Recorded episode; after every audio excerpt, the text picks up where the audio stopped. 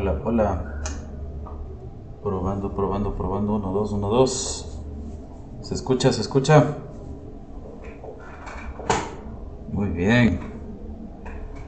Buenos días, buenas noches, buenas tardes, queridos cuervos. Estamos aquí un nuevo jueves de podcast con Adefesio Podcast de Hugin y Munin. Estamos aquí un día muy especial, muy bacán, algo de lo que estuvimos atrás hace mucho rato. Me acuerdo hace, hace cuánto fue, hace dos años fue pandémico, me acuerdo de esa entrevista que tuvimos con Festival Protobol y Quito Bohemio. Agradecidísimo de, de la invitación. Y ahora pues estamos al revés, ¿no? Ahora estamos aquí con queridísimo amigo Eric.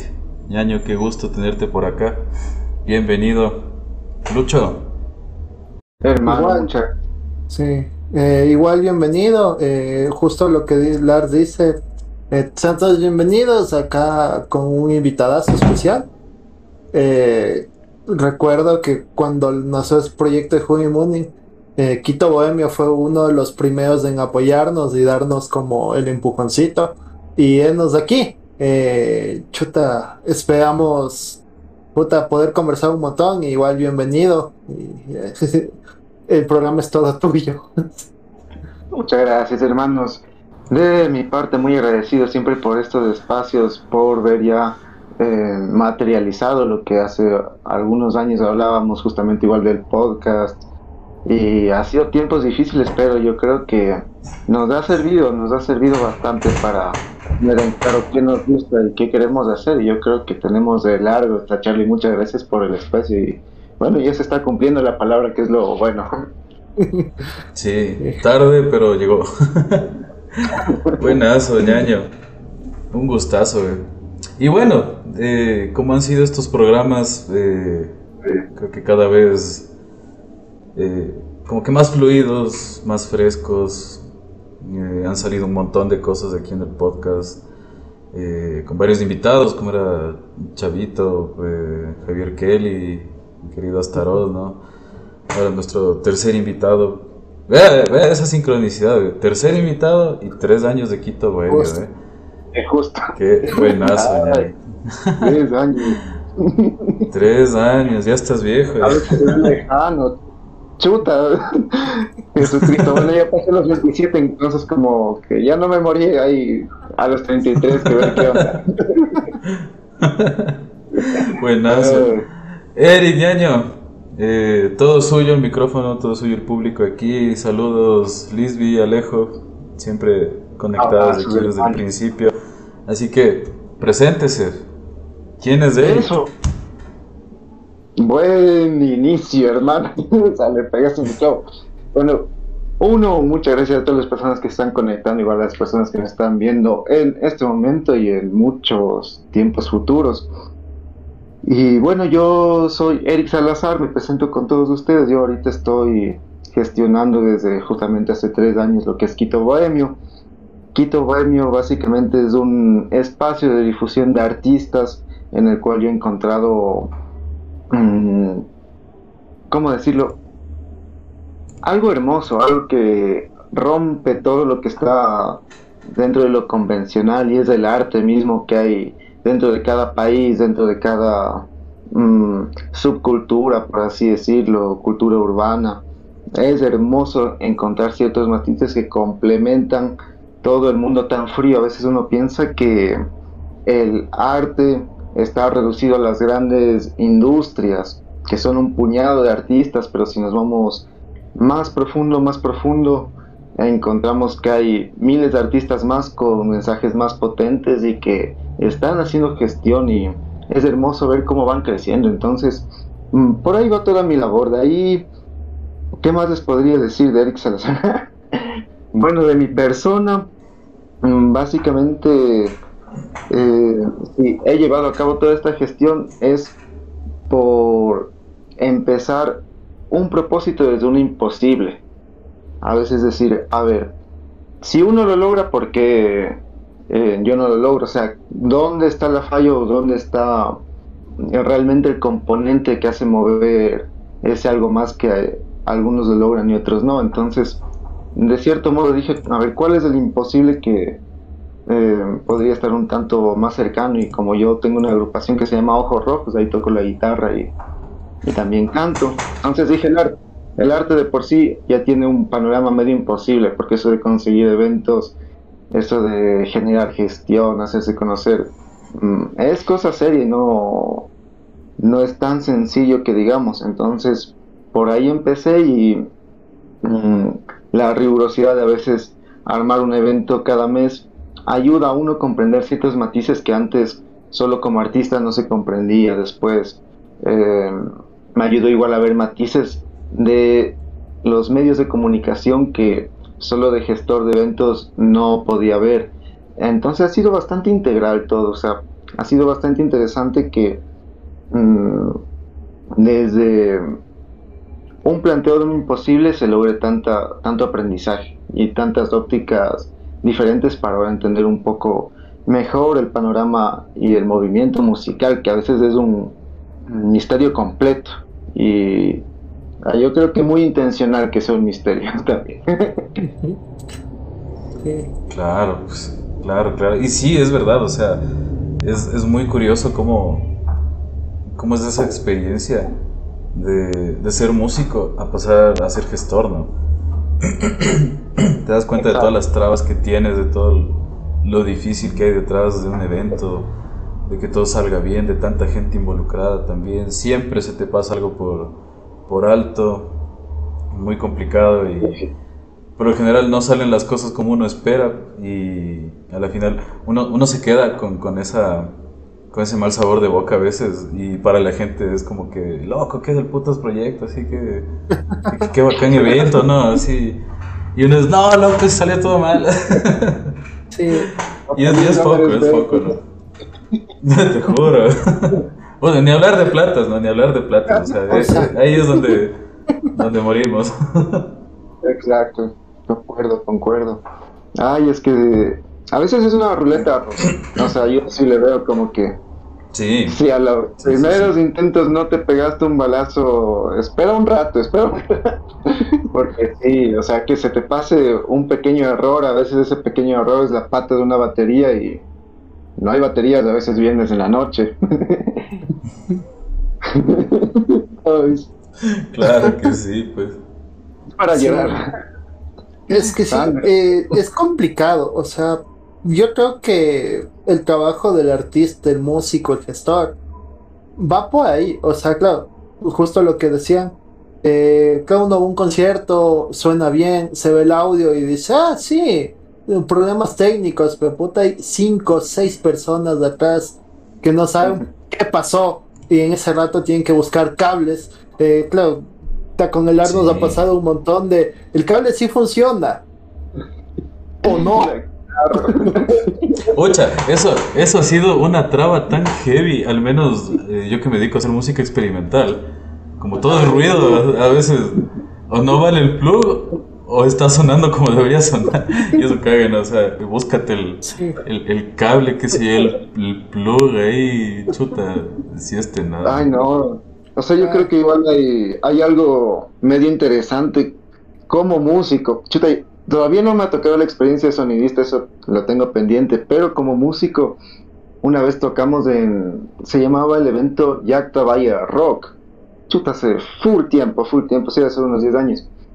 Y ahí hay una vuelta. A veces entre los músicos eh, uno tiene esa, esa cosa que si te piden un instrumento, mm, mejor no. O sea, no. O antes de tu presentación, mejor no prestar nada. Y chuta, mi agrupación le pasó que justo una agrupación amiga que tocaba antes, se le había partido algo del bajo y prestamos del bajo. Después del rato que ya nos tocó a nosotros, la tocada del rato que mi pana bajista coge el bajo, el bajo una cuerda. Se fue pa'l carajo todo, es como que es muy denso esa parte de que y ahora no hay otro bajo, no hay otra cuerda, ya estás en el escenario. Y tampoco hay una logística de componer algo si no verás qué pasa, o sea, qué denso, o sea. Y en, pues. en otro concierto también, en el concierto de eyaculación post-mortem, mm, cuando vino Qué buen nombre. Ecuador. Claro, es una buena banda de post-punk. Un poco podrida, pero. Un poco podrida. No, pero es hermoso. Eh, ahí tocamos también con Ojos Rojos. Y lo que pasó ya cuando. le o sea, esos manes son. Si no estoy mal, son de España y estaban dando vuelta por Latinoamérica. Y cuando les tocó la presentación y a ellos, de pronto, ¡poh! el sonido como que se iba. Se quedaban par cajas sonando, pero se iba muy fuerte. Es que allá en la industria, acá por el Machángara, es un lugar un tanto antiguo y ya cuando está tan fuerte esta nota de la electricidad, yo creo que ya es usual que colapse, eh. nadie se lo esperaba, o sea, pero como sonidista tal cual como decían, se te fue el audio ese rato y solo suenan dos cajas, ahora qué chuchas hago en una casa antigua. Claro. Por supuesto, loco. Denso, Poco. denso. No, sí, esas, esas experiencias ahí van formando el carácter, digo. Como gestor musical. La plena, ¿no? Porque, chuta, ya te pasan par, par tonteras. Nada, o sea, a la tercera ya te vuelve a pasar, es como, ah, ya, fresco. Solucionado, ¿no? Y, Ya sabía que iba a pasar. y en gestión, en gestión de arte siempre pasa eso. O sea, yo creo que es yo como gestor prefiero que me pase en eventos pequeños que aún no son tan relevantes para tener experiencia. Claro. Porque claro, yo como, como curador y como museógrafo de algunas exposiciones con el ARS, ya nos ha pasado de eh, se cayó esta obra, ¿cómo arreglamos? Y fue como, bueno, ya nos pasó esto, así que una, no toquen las obras ustedes, esperen que llegue el artista y ahí vemos. Y claro, sabiendo eso, yo creo que de esas cosas sí se va aprendiendo. Y creo que la profesión o, o un poco ser gestor en cualquier rama del arte es como decían lo- los abuelos antes, del que tiene siete oficios y 14 necesidades. Puta, tienes que Sí. saber hacer de todo. Sí, y, sí, sí, sí. y con eso yo creo que es súper fuerte el poder hacer eso. Y claro, y ahí también vamos un poco a cómo se percibe el gestor o el o las personas encargadas que están detrás de, to- de estos eventos, de los conciertos, que no son tan vistos. Ser, yo considero que ser jefe de piso de, de un de un escenario, puta, depende de ti todo lo que pase. Y nadie va a reconocer eso. Y es tenaz. Pero al final es un trabajo hermoso. Sacado el, el sucio, pero ahí sale todo. Ya cuando le Claro, yo- es bien bonito. Sí. No, sí, es, es, es, es, es chévere, o sea, vi- vivir con ese estrés ahí en los eventos y todo, a la final. creo que ya es masoquismo, ¿no?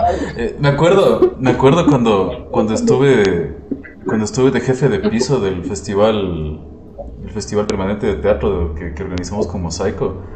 Eh, trajimos ¿cuántas obras? Tres. En tres obras trabajé yo.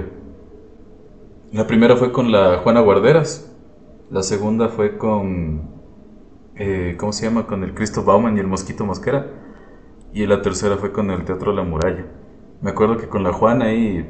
eh, Primero siempre le quise conocer a la Juana, ¿no? O sea, y qué mujer, o sea, te da ganas de abrazarla a la- a la Juana. Y todo bien, o sea, la man súper relajada y todo. Ah, con las marujas, cuatro, pero cuatro fueron cuatro. Sí, primero fue la Oh. Juana y después, después fue con todas las marujas. Me acuerdo que no, no fue una de ellas. Sí, me acuerdo que no fue una de ellas porque estaba mal de salud. Entonces fue solo la, la Marta y la, la Juana nomás las que estuvieron en esa, en esa edición. Y nada, me acuerdo que la, la- primera eh, nos repartimos el trabajo, ¿no? Y unos iban a la puerta y a vender entradas, a perifonear, a toda la cosa. El otro estaba encargado de, de redes, de, qué sé yo, de manejar a los, a los artistas ahí, que llevarles a comer, que llevarles al hotel, que toda, toda la cosa. Y claro, votaron al más todoterreno ahí, al de jefe de piso, ¿no? Entonces yo me encargaba de la puerta del teatro para adentro. ¿no? Y claro, o sea, con la Juana ahí, todo relajado, súper bien, o sea, la man, eh, ¿cómo lo podría definir? Como que, no, no es el término correcto, pero como muy, muy autosuficiente la Juana, ¿no? Como artista. Ujú. O sea, ve, yo me encargo, vos prende las luces, yo hago todo. Bacán, o sea, chéveras. Y me acuerdo que después, o sea, con, con, el Christoph Bauman y el Mosquito, era un, un espectáculo de clown. Y las luces tenían que ir arriba, ¿no? Y tengo una anécdota muy chistosa de eso que el, el Christoph trabaja con el Gabriel. Ya. El, Gabriel es el, el, el, roadie para todo lado con el Cristo ¿no? en las obras. Y, yo ya les cantaba los Sin Original, una banda que me, gusta, me agrada. No es, no, es, como que me muero por los Sin Original, pero es muy bueno, o sea, es muy bacano. Y ya, pues entonces estaba ahí con el Cristo, ahí conversando, a ver qué es lo que necesitan, y movamos, qué sé yo, el telón para acá, que dice qué, que dice cuánto, que las bambalinas, que las luces, el sonido, el lere, Y claro, yo con el Gabriel ahí el, Cristo me dice, ve, o sea, con Gabriel arregla todo, que él ya sabe cómo va el, diseño de escenario para esta obra, ¿no? Entonces yo colgando las luces con el Gabriel y toda la cosa. Así yo ni idea de quién también será el Gabriel, ¿no? O sea, bacán, el hijo, chévere, ¿no? y después, ya que salió toda la obra y todo, ya cansadazo, nos vamos a comer. Y antes de, despedirnos, o sea, después de conversar un buen rato, eh, antes de despedirnos, dice, oye, está de ver si es que algún rato eh, traemos a la banda para combate y todo, a ver si es que podemos organizar algo. Yo digo, sí, con gusto, claro, de buena, sí. Eh, eh, porque con los, los, otros compas de, Mosaico les dicen, sí, habla con Lars porque él es el que se encarga de todos los eventos musicales del colectivo. Y me dice, sí, oye, para ver cuándo organizamos y todo. Y, digo, claro, claro, ¿y cómo se llama tu banda? Somos los Sin Original. y así, ¡ah! Un goce, ¿no? Un goce, un goce. Carita conocida. claro, yo, hasta quién también será, sí, se me hace parecido. No, es que sí, sí es esa parte de estar en todo lado para entender qué sucede es medio foco. Yo una vez, de pronto un amigo puso ahí en Facebook, mmm, necesitamos personas para trabajo, y yo dije, ah, bueno, de una, un día, dale y ha sido para seguridad de un evento. Hay un evento que fue en el Parque Bicentenario, no, no puedo decir cuál es el evento, porque sí, sí es medio Bueno, pero la cosa es que ya... Pues, Metálica. Ahí ya, me quedo, ya me quedé de seguridad, ahí en la malla, todo. Ahí estaba tripeando la música. Y ahí... No me acuerdo si eran 15 dólares o 20 dólares pero es uno de los trabajos más sacados de la madre y es uno de los trabajos donde si no pagas bien, tranquilamente se te, eh, se te daña el evento. Es decir, tienes, tienes, a 20 personas en las mallas, mal pagadas, 8 horas paradas de ahí. Diga, diga el evento, dice el chat. No, no, no. húndelos, húndelos. es que yo creo que así normalmente es, entonces no es un mal, es solo uno. Porque chuta, sí, sí. Bueno, entonces, a mí sí, verás, al menos unas 5 o 7 personas y me dijeron, toma estos 15, hazte loco. Y, y nos pasamos por aquí todo bien. No, yo todo, todo tranquilo, decía, no, no, es mi trabajo. Vayan por atrás, por ahí tal vez se pueden pasar, por ahí están los baños. Pero no, pues estaba todo cuidado. Después dio cacho que por ahí sí pagaron y después hubo un chuta, una como avalancha de personas que hicieron puertazo, loco. Y ahí tranquilamente, o sea, en puertas sí se debería chuta. No, no, sí era bastante. hagamos de cuenta que la entrada era 25 dólares, por eso querían pagar full menos a los que estaban de seguridad. Pero date cuenta, o sea, yo recién me di son ahí de lo que puede pasar si es que a tu seguridad le pagas así nomás. O sea, y eso es ojo para todos los organizadores, porque o sea, preferible que paguen la entrada a que se te metan unos 20, 30. Claro que sí, pues claro, claro. No sé si, si, si, si el Solra que está conectado eh, querido, querido Carlos, pana que me, me, me en, me, me en la, ¿en cuál fue de lucha? En la sexta, ¿no? sí, en la, ajá. ¿Qué hijo? Claro, pues en la, sexta edición del Proto. Claro, uno, como organizador ni te enteras de la mitad de las cosas que suceden, ¿no? O sea, para eso, para eso tienes tu equipo, ¿no? Y claro, yo de arriba para abajo, que dice qué, que dice cómo, que ese evento era con, con Mini Pony y era con Fundamental. Entonces ahí lo Ah, tenía a, a- al Igor atrás, al, al a, to- a todos estos manes, ¿no? Toditos. Y Zorro está trabajando en esto. ah, por cierto, Lisby dice feliz aniversario, Quito Bohemio. Muchas gracias. Que vengan muchos años más y por favor algún rato Esa. para celebrar también por Ambato. De hecho, si tienen algún De lugarcito, ley. De una. No, es que de una. está, está de organizar algo, está de organizar algo. Ahorita que ya estamos post pandemia, yo creo que ya, ya, ya se, podemos ya se puede. armar Sí, algo chévere, ¿no? Ay, ¿cómo? Claro, ay, te contaba esto de- de- del- del Carlos, ¿no? Que eh, me entero, sube gente ahí cagada de la risa y me dice, loco, el man de la puerta es un bestia que dice que... No. Y dijo, ¿qué pasó? Así. Carlos, mi cuñado, ¿no? Y, y bajo a ver, así. Y es, es chistoso porque el Carlos es un tipo súper tranquilo, así, relajado y todo.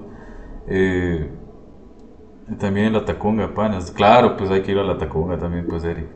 Hay, hay full Ah, movida la ya también. Por favor, por favor, con nuestros hermanos. Claro que sí. pues. Y Mosna, los que pronto van a tocar con Verde 70 y Guardarraya. Saludos, Y hermanos de la. Tacunga. Qué rara mezcla, verde 70 y guardarraya, ¿no? Y con María Limosnas. Y María No bacán.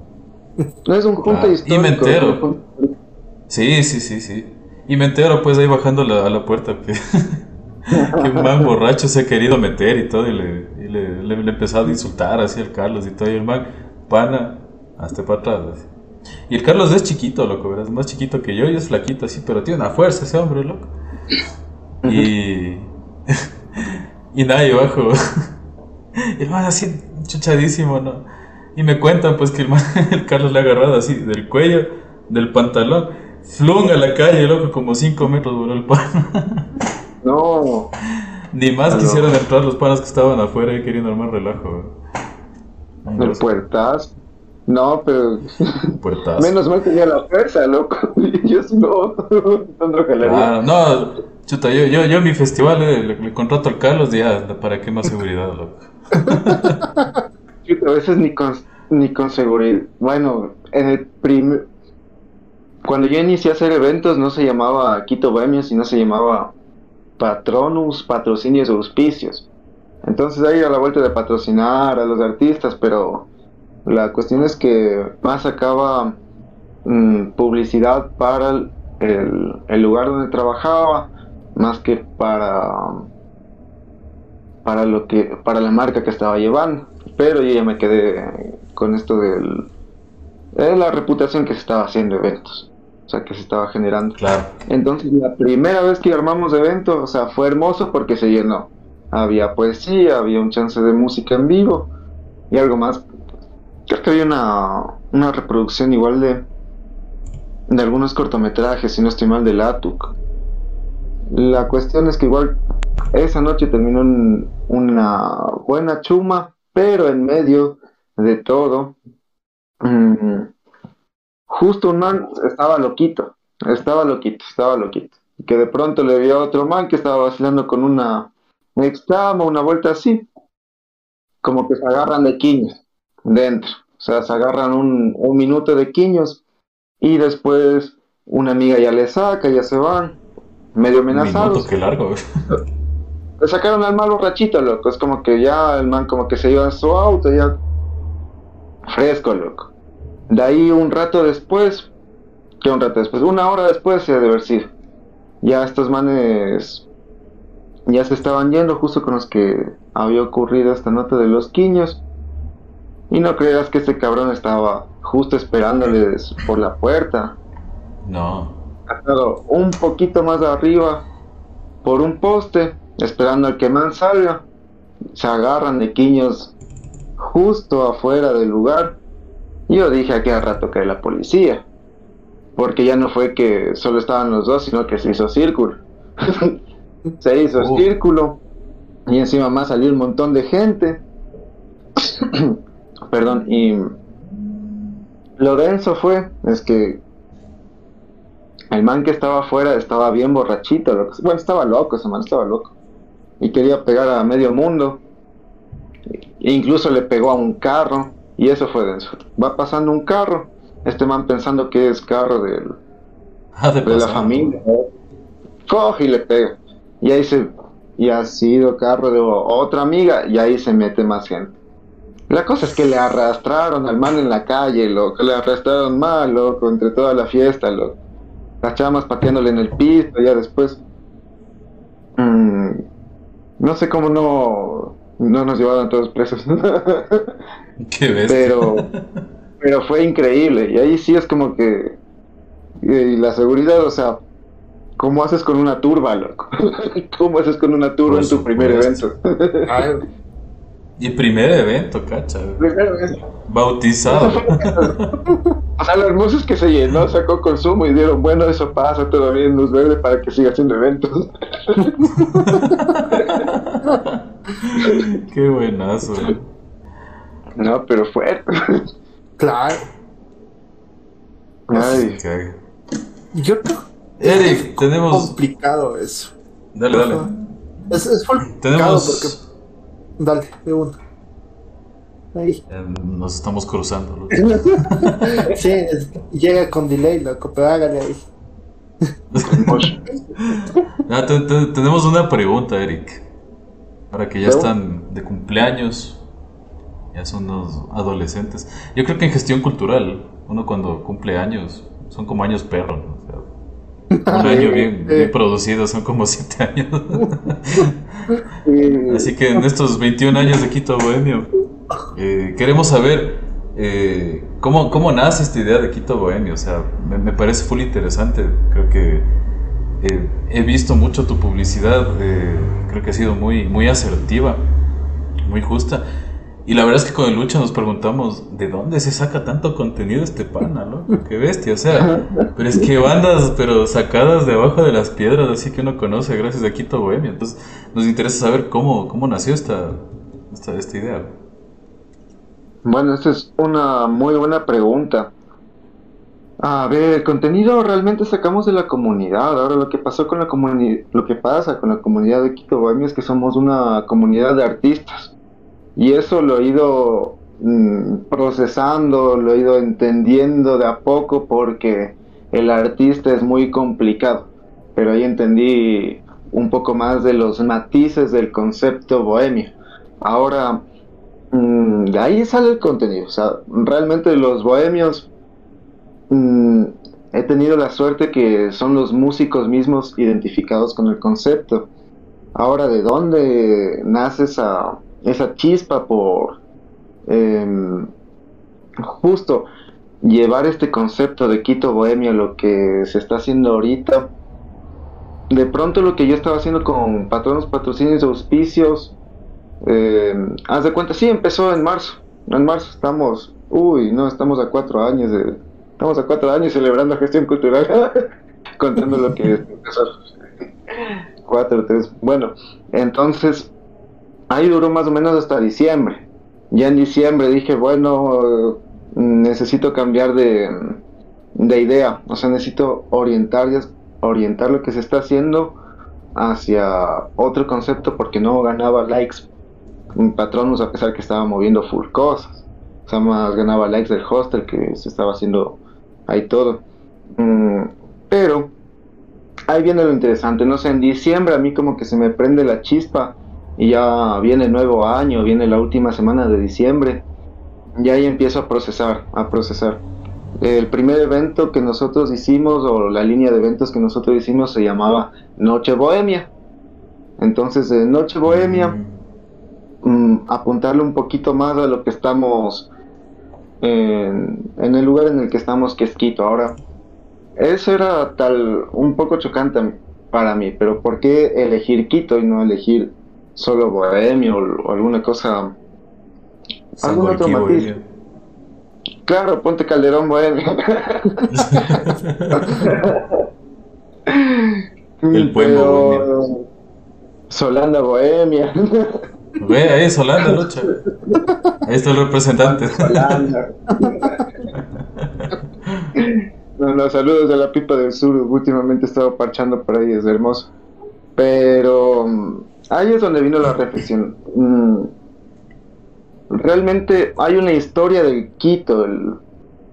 se supone que antes mm, todos negociaban con Quito, el país como se llamaba Quito.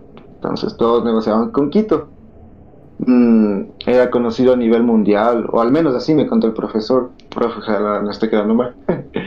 Pero el reto que le cambian a Ecuador, se rompe el concepto y es como que Ecuador, nueva nación, ya no es Quito, ya no tiene la misma estabilidad, si cambia de nombre, cambió toda la organización y ahora yo entiendo que si es un factor fundamental, si cambia de concepto, eh, tal vez no es bueno seguir haciendo tratos por un tiempo.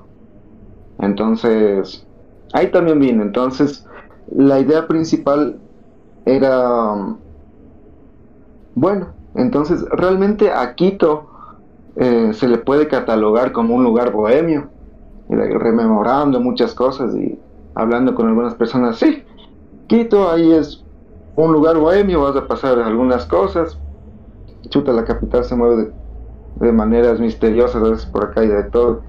Mm. Entonces sí empató y desde ahí dije, sí, dale, yo leí de algún modo va a sonar. de algún modo va a hacer sonar las cosas. Claro. eso creo que fue lo, lo que me inició la chispa. Ya bueno, le voy a mover todo el concepto. Bueno, yo tuve un año de, de hacer, pero ahora le quiero mejorar. Y de ley, a pesar de que sea de cero, pero ya entro con cierta experiencia más. Entonces Quito Baño cayó, cayó muy bien y de ahí Mm, yo creo que todavía estoy descubriendo el potencial del concepto y el potencial de lo que se puede llevar a cabo porque es una caja de misterios, o sea, uno a veces no entiende por completo las memorias que guarda una palabra o un movimiento dentro de, la escena, ya que, mm, o sea, tres años a mí todavía se me hace muy corto, pero se ha logrado cierto posicionamiento internacional que hace que lleguen músicos como ese de todo lado. Entonces, es muy misterioso lo que pasa, pero me encanta y creo que eso también es un componente bastante bueno. Vivir en el misterio, en el, no saber qué pasa, pero apreciando el arte. Entonces, ahí, ahí, ahí viene realmente todo esto del Quito Bami, la chispa y el por qué seguirla haciendo, porque alimenta bastante toda la, la esencia que al menos le tengo en mente y es muy versátil también.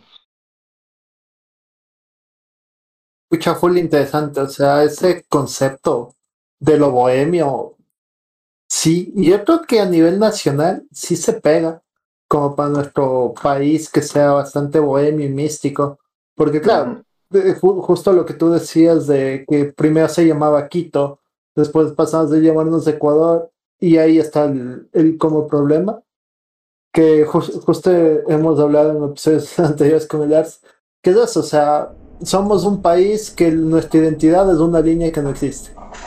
Y de ahí, y de, ahí partimos como, al ser imaginarios, tomándolo así, podemos hacer lo que nosotros queramos. Así que, sí, o sea, no hay límites. Igual, el nombre de Quito Bohemio sí se me, me recuerda como a las leyendas y, y cosas del de cómo se supone que era, o se suponía, o, la gente vivía así. Y es eso, o sea, igual, pucha con el Ars, puta, vemos que tú, como Quito Bohemio, la mueves full, o sea, sacas una banda de aquí, de allá, de acá, de acá, y ahí está como esa cosa que creo yo personalmente que dentro de la gestión cultural es eso, o sea, el saber moverte y, y justo ese misticismo es lo que le da el toque de interesante, porque claro, tú ves las publicaciones de Quito Bohemio y están ahí, siempre están, siempre se mueven. Donde incluso tienen bandas que yo diría como que, sí, ya le caché un poco lo que está haciendo Lake, pero Plug me presenta de otra banda y es como, wow, mm. esto es una cosa totalmente distinta a la anterior. Y creo que eso es un mérito, o sea, el, el poder lograr que abarcar más de lo que se supone que puedes llegar a ser por un género todo esto, sino está abierto y circulando, o sea, fluir en todo esto, es bastante interesante. Es que hay un punto en el que dices en el fluir y hay un hay una responsabilidad que viene con, con el movimiento del concepto. Es decir, en un punto yo yo tengo que ver un poquito más allá y es como que digo, ya en unos dos años esto ya se me fue de las manos por completo en el punto de que ya no es ni siquiera mío, sino ya de, todos los artistas, de todas las personas que se siguen difundiendo. Ya no es que, que sea tanto un proyecto mío, sino ya es algo que mueve a las, a las personas y puedo estar yo, puedo no estar yo, pero yo me tengo que encargar que se siga moviendo eso. Entonces hay un punto de impermanencia muy interesante. Es como que el arte mm, ayuda a comprender el punto efímero, pero el punto también muy, muy eterno. Es como que estamos dejando un legado para las futuras generaciones. Más o menos por aquí hay un registro de lo que se estaba haciendo. Y ahora nuestra labor es asentar de mejor manera todo, toda la información que está llegando. Es que es muy brutal. Recién acabamos de, Estamos en un paro, un ratito de, difusión hasta que los artistas igual saquen temas, porque recién nos lanzamos en un mes y medio casi 400 producciones eh, difundidas. Entonces, mm, es mucha información y procesar eso para mí no es simple. para el público, claro. igual de poco en poco es como que igual un reto, pero hay que dinamizarle y en eso estamos. Pero yo creo que se va logrando, se va logrando. sí. Tremendo, tremendo, Eric. Ahí de a poco. Es que ahí estamos y hay mucho más. Por eso es que trabajo de todos los días. ¿Y ustedes cómo lo han visto así el movimiento de, de los nuevos grupos? ¿Les ha sorprendido algo? ¿Todavía le ven que están en el estándar o ya no se reconoce fronteras? ¿Cómo le han cachado? O sea, yo personalmente, eh, pucha, sí he visto como, no sé, a mí me encanta como esa gran variedad que tienen, porque no, porque no entro a, las publicaciones de digo esta banda y voy a buscar qué tocan, qué hacen, si no tengo esta banda, pero en tres horas puedo escuchar esta de nuevo y voy como creando ese bagaje musical, visual, porque claro, es un montón. Y creo que eso conlleva también el siempre estar pendiente de qué más alto, o sea, qué, puedo, qué más puedo escuchar. Y creo que Quito Bohemia es esa plataforma que te lleva a decir, mira, hoy tengo el artista de tal país y también puedes compararlo con este y con este y todos ellos pertenecen acá pero también puedes escucharlo totalmente distinto en el, al, mismo momento. Y yo creo que sí, o sea, sí, yo creo que como tú dices, sí están alcanzando ese objetivo de poder romper todo y decir, es esto, están ellos, no, nadie más, nadie más va a hacer difusión de ellos, entonces nosotros nos encargamos y con ellos salimos y con ellos seguimos y seguimos y si hay alguien que se quiera sumar, que se sume. Me parece súper interesante y es, un, es una labor que, claro, como comentábamos antes, tras, tras bambalinas, puta, es buscar, contactarte, buscar si la banda quiere, qué está haciendo la banda, en qué movimientos está, quieren sacar algo nuevo, no quieren sacar, y claro, eso es algo que el público no ve. Pero llega un punto donde, y yo creo que como espectador y como público, si empiezas a reflexionar, como hemos hecho con el Ars, de dónde se saca, cómo se saca tantas bandas. Y creo que ahí está el, truco de, la gestión cultural. El hacer todo tan bien, como dice Bender en un episodio de Futurama, cuando Dios le dice a Bender, es que la idea es hacerlo tan bien que no se note que estás detrás. Y creo que está por ahí. Es que es full, full, full, full, full cierto. Hay que hacer mover todo fluido y uno está tranquilo por ahí, aparentemente, pero creo que es un arte. O sea, a mí me encanta en el punto en el que hay muchos desafíos y yo creo que ahí está el, lo interesante. Si no hubiera tanto desafío, ¿hasta qué punto le llevas? Porque puedes hacer un, una cosa más y no está mal, pero mm, realmente le metiste tantas horas para que solo sea una cosa más. Claro. Y ahí es donde yo también voy con los artistas. O sea, están haciendo producciones de una bestia, pero a veces tienen que enfocarse en ciertos detalles para que no pase desapercibido, porque es un material potente y debería darse un tratamiento un poco más intensivo en cuanto a su difusión. Y es como que al artista siempre dice, no hagas una cosa más, haz algo histórico. O sea, mm, digamos, ahorita estamos con los contactos por Colombia, entonces se está planteando cosas, ya por suerte hay la reactivación. Yo creo que este año va a ser bastante prometedor pero si van a Colombia, si van a otro país eh, donde se pueda tener contactos, em, no vayan a hacer un concierto más.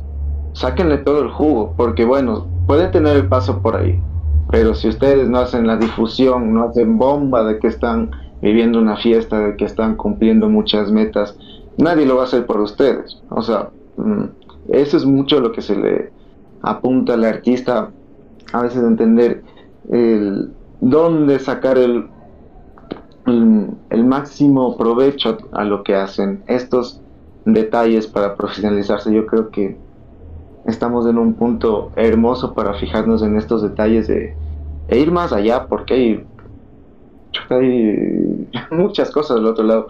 No sé si habían visto, mm, hay una agrupación que se llama Cálmese Banda Brava de Popayán, allá por los eventos que saben estar haciendo. Es hermoso ver a una universidad entera llena, haciendo pogo, ahí disfrutando del ska. Mm, hay muchas fotos y no es que sea una vez, sino cada que hacen eventos se llena eso. Entonces, mm, son detallitos que se pueden acceder, pero mm, yo creo que siempre la perspectiva de lo que se está haciendo, hay que cuidarlo ahora más que nunca. ¿Ustedes cómo lo han visto en esto del el manejo del concepto de las agrupaciones como para ir a otros países? Em, digamos, si tuvieran unos mil, mil dólares, ¿le apostarían a alguna banda del Ecuador para que vaya a otro país? Sí, o sea... dale, dale. sí, sabes que Sabes que igual gracias al, al, al he descubierto muchos músicos, muchas bandas que tienen unas propuestas muy bacanas. Y como habíamos conversado alguna vez con, con Astaroth en el podcast anterior con, con él, eh, creo que el problema más grave aquí en Ecuador, eh, no debería ser así, pero bueno, es la realidad en la que vivimos. Y, no creo que sea solo Ecuador, sino Latinoamérica. Que el artista tiene que ser todo. O sea, no puedes limitarte al tema de la creación, no existe esa figura ya de artista genio, ¿no? No va a venir un mecenas del cielo y te va a decir, oh, qué bestia, qué, buena banda. Y creo que también estamos tergiversando un poco ese concepto eh, por la historia de las bandas grandes que, seguimos, ¿no? O sea, la, típica historia de la banda de garage que fueron a tocar en un bar y justo en ese bar había un un magnate de negocios de una disquera y dijo, oh, ¿saben qué me gusta? Los voy a hacer famosos. Y ahora son, qué sé yo, Metallica, ¿no? Entonces, creo que es demasiado platónico esa, ese, concepto. Y nos olvidamos de que no estamos en esa realidad. O sea, aquí si vas a tocar en un bar y, está, qué sé yo, está tu mamá, mucho, ¿no? me ha pasado, me ha pasado. Suele pasar. Y claro, o sea, y es, y es complicado. Pero sí, o sea, gracias a, lo que he hecho también, o sea, he descubierto muchas bandas que la plena que yo, yo sí invertiría, o sea, por ejemplo, y, menciono una de las tantas, ¿no? Eh, que ahorita me, viene a la mente porque recién vi una... Recién, recién vi que están, van a sacar una nueva canción, creo que justo hoy día estaban sacando, eh, que son los Bye Bye Luli, por ejemplo. Va, eso no, lo sé si, escuchado. Sí, escuchado. Eh, te, te, voy a mandar, te voy a mandar. Ojalá, ojalá este Ojalá este, este video lo, lo vean Pejo y, y, compañía de los Bye Bye Luli. Dice la mamá y la hermana, claro que sí, mi hermana también en los conciertos. mi mamá diciendo, qué feo lo que haces, pero lo haces bien, qué chévere. no, estos panas de, de Bye Bye Luli es una banda que hacen, hacen indie. Y, pero un indie bien bacán porque mezclan muchas cosas de, eh, de electrónica, eh, instrumentos andinos también, por ahí tienen eh, ritmos algunos armados con charangos, por ejemplo. unas cosas bien chéveres. También les meten unos beats de dembow en algunas canciones que son bien interesantes. Ese tipo de, de, música, personalmente, yo no la consumo. O sea, yo, escucho otras cosas, ¿no? Pero esa banda, o sea, qué bestia. O sea, yo, yo digo, esto se tiene que conocer afuera. Y la plena, yo, yo se invertiría, o sea, si es que hubiera esa realidad todavía que, que yo creo que, que, es muy de, de los noventas, al menos de aquí en Ecuador, de, de producir bandas, de, de, producir discos. Ahora creo que estamos muy de acuerdo que los discos ya no es algo que, que funcione. O sea, no, ya no. Yo creo que sacar un disco hoy en día es más como, como un souvenir, ¿no? O sea, eh, eh, sí, o sea, es que es, es, un objeto más. Es la cosa, de qué posición tengas. Y esto creo que es lo más fuerte, porque de banda nueva, a veces sacarte una producción de, de 100 álbums y que no se venda es un balazo al pie nomás. Así de Me ha pasado, me ha pasado. Sí, bueno, también yo, yo, yo, yo, que le apuesto a la, a la vaca más flaca, ¿no? O sea, yo que hago música experimental, vende eso, o sea, cagado, ¿no? vende, ¿no? Eso, o sea. Más fácil, cacho. Es que eso es muy fuerte, muy fuerte. ¿Cómo monetiza el artista? Ahora, pero tomando lo de los álbums, o sea, los álbums no se venden ya hace 20 años. O sea, más o menos, desde hace 20 años hay rockeros quejándose, no se venden los álbums. y hacemos de todo y no se siguen vendiendo. Hace un chuta. Sí, ha de haber sido el año que comenzó. Sí, más o menos por los comienzos de pandemia algunos lives de rockeros igual, no, que no podemos ir a, la, a Spotify, a YouTube, que no se van a vender los álbums, pero la, o sea, ya, desde antes no se vendían y ahora si no quieres promocionar, ¿cómo quieres vender más? Es como que, ¿cómo te encuentras? O sea, si no quieres mismo promocionar tu material, ¿cómo te encuentras? O sea, puede ser la banda de hace 20 años que está tocando, pero si no me das los medios para encontrarte en YouTube, o sea, complicado, porque en Facebook más complicado que te encuentre un video de tu agrupación. Mm, sí, claro. Así de simple. Ajá, sí, claro que sí. No te fue igual un poquito más aniñado, pero si igual no estás ahí, YouTube, complicado. Y justo ya que ya, ya, que tocas este tema, sí queríamos como hacerte una pregunta súper random. ¿Cómo es el acercamiento y el contacto que tienes con los músicos? ¿Cómo, llegas? Eh, ¿Les descubres? ¿Te gusta su música? ¿Les invitas o ellos se acercan a ti? ¿Cómo, es ese acercamiento? Mm, nosotros movemos usualmente convocatorias y de ahí llegan los músicos. Mm, van llegando, van llegando. Tal vez el plus de este año es eh, llevarlo un poco más industrial. Por eso llegaron más agrupaciones. Es que en un, un mes, un mes y medio, dos meses, las 400 producciones es lo que hicimos en dos años. Bueno, tal vez... Ya digamos que en dos años sacamos 700, ahorita 400 es como que avanzamos un año en, en unos meses. Pero así podríamos ver el nivel industrial todas las semanas, si es que hay 20 agrupaciones que enviaron, a las 20 agrupaciones darles difusión. Y comparto o no comparta, darles difusión. Ahora la otra cosa a veces eh, que nos pasó es que habían agrupaciones que tienen todos los derechos restringidos para redes y no podemos compartir su material. Entonces, si no nos dejan compartir su material a los medios de comunicación, ¿cómo hacemos para hacer conocer su música? Ah, entonces, claro, en breve rasgos pudieron ser 400 producciones, pero hubieron muchas más que no se difundieron y que también estaban una bestia. O sea, muy buenas, muy buenas. Es muy random lo que, lo que sucede. Ahora el, discernimiento de todo también uh, a veces viene de la calidad de producción y viene también del género porque no puedo juzgar la misma producción de un punk que la misma producción que un death metal, que la producción de un pop, a pesar de que tengan ciertos estándares en todas las grabaciones. Pero ahí también es medio de doble filo las agrupaciones que se la juegan por un solo género. Entonces, si me vas a presentar una propuesta de un solo género y no está en los estándares del género y suena mm, muy desafinado, lastimosamente ya no le difundo porque después a mí me cae el guillotinazo.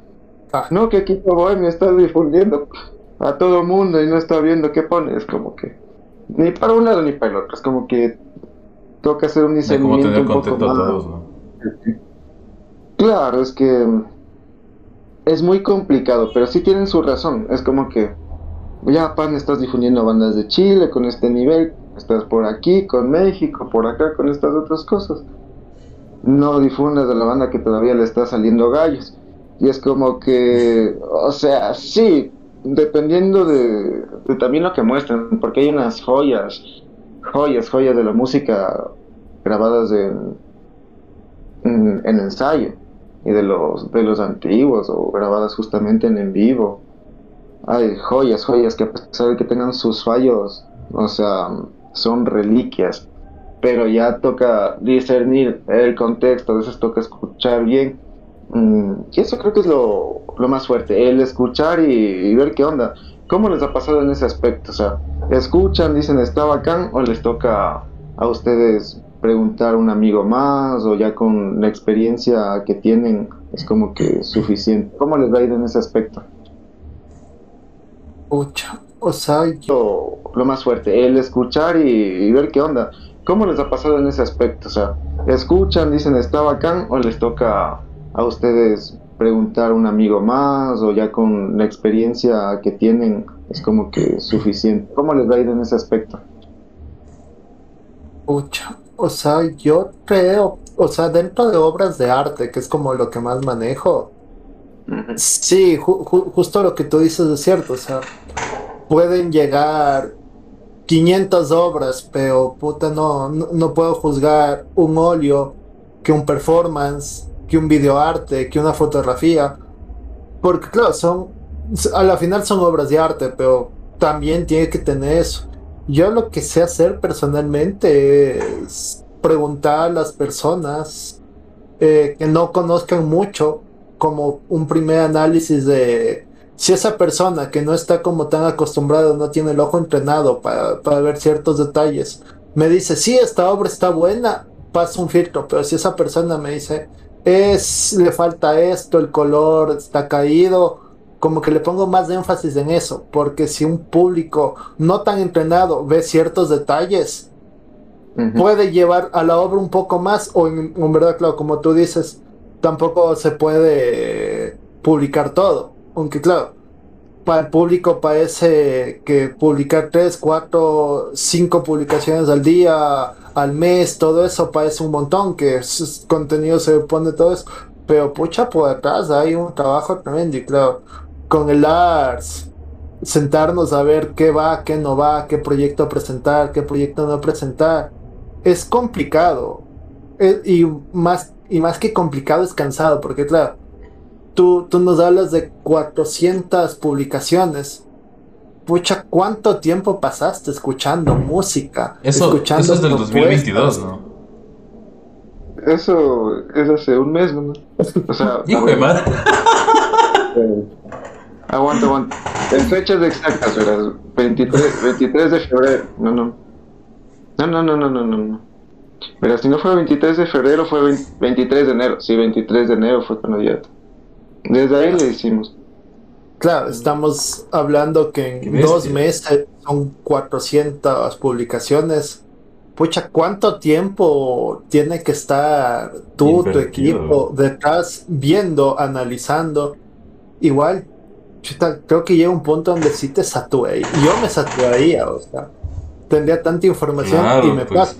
O sea, te puedes leer dos, tres cosas, tres artículos y ya terminas puta confundiendo todo. No, no digamos 400 publicaciones en dos Claro, yo, yo, me imagino al Eric, después de escuchar todas esas 400 producciones, que me imagino que que, que hasta más quizás. Chuta, ha, ha de apagar todo y ha de poner Justin Bieber, así como ya para relajarse.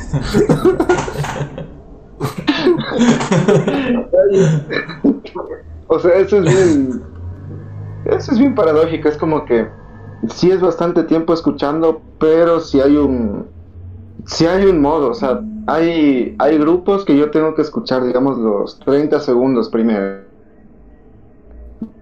Uno ya sé por dónde va. Es que son tantas canciones que ya entiendes las estructuras.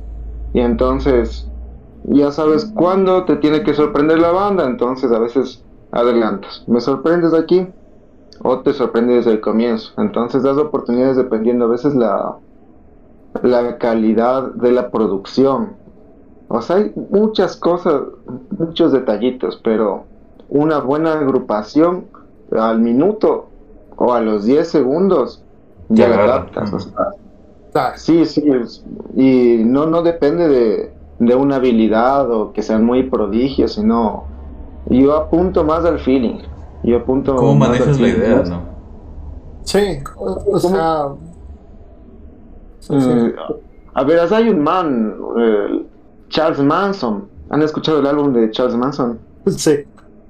Y a mí, a mí me encanta la canción que se llama Clank, Bang, Clank.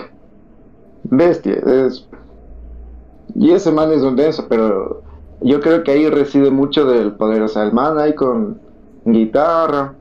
mm, no lo he analizado si está grabado con metrónomo, pero mm, así que bestia la mega producción, no, pero el sentimiento, o sea, fin, te transmitió y Claro. se transmite a. Ah, Claro, claro, claro que sí.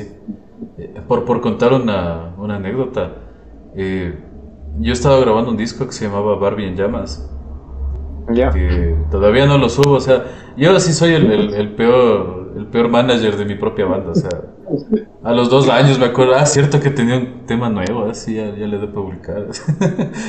y me acuerdo que en ese disco yo estaba haciendo colaboraciones.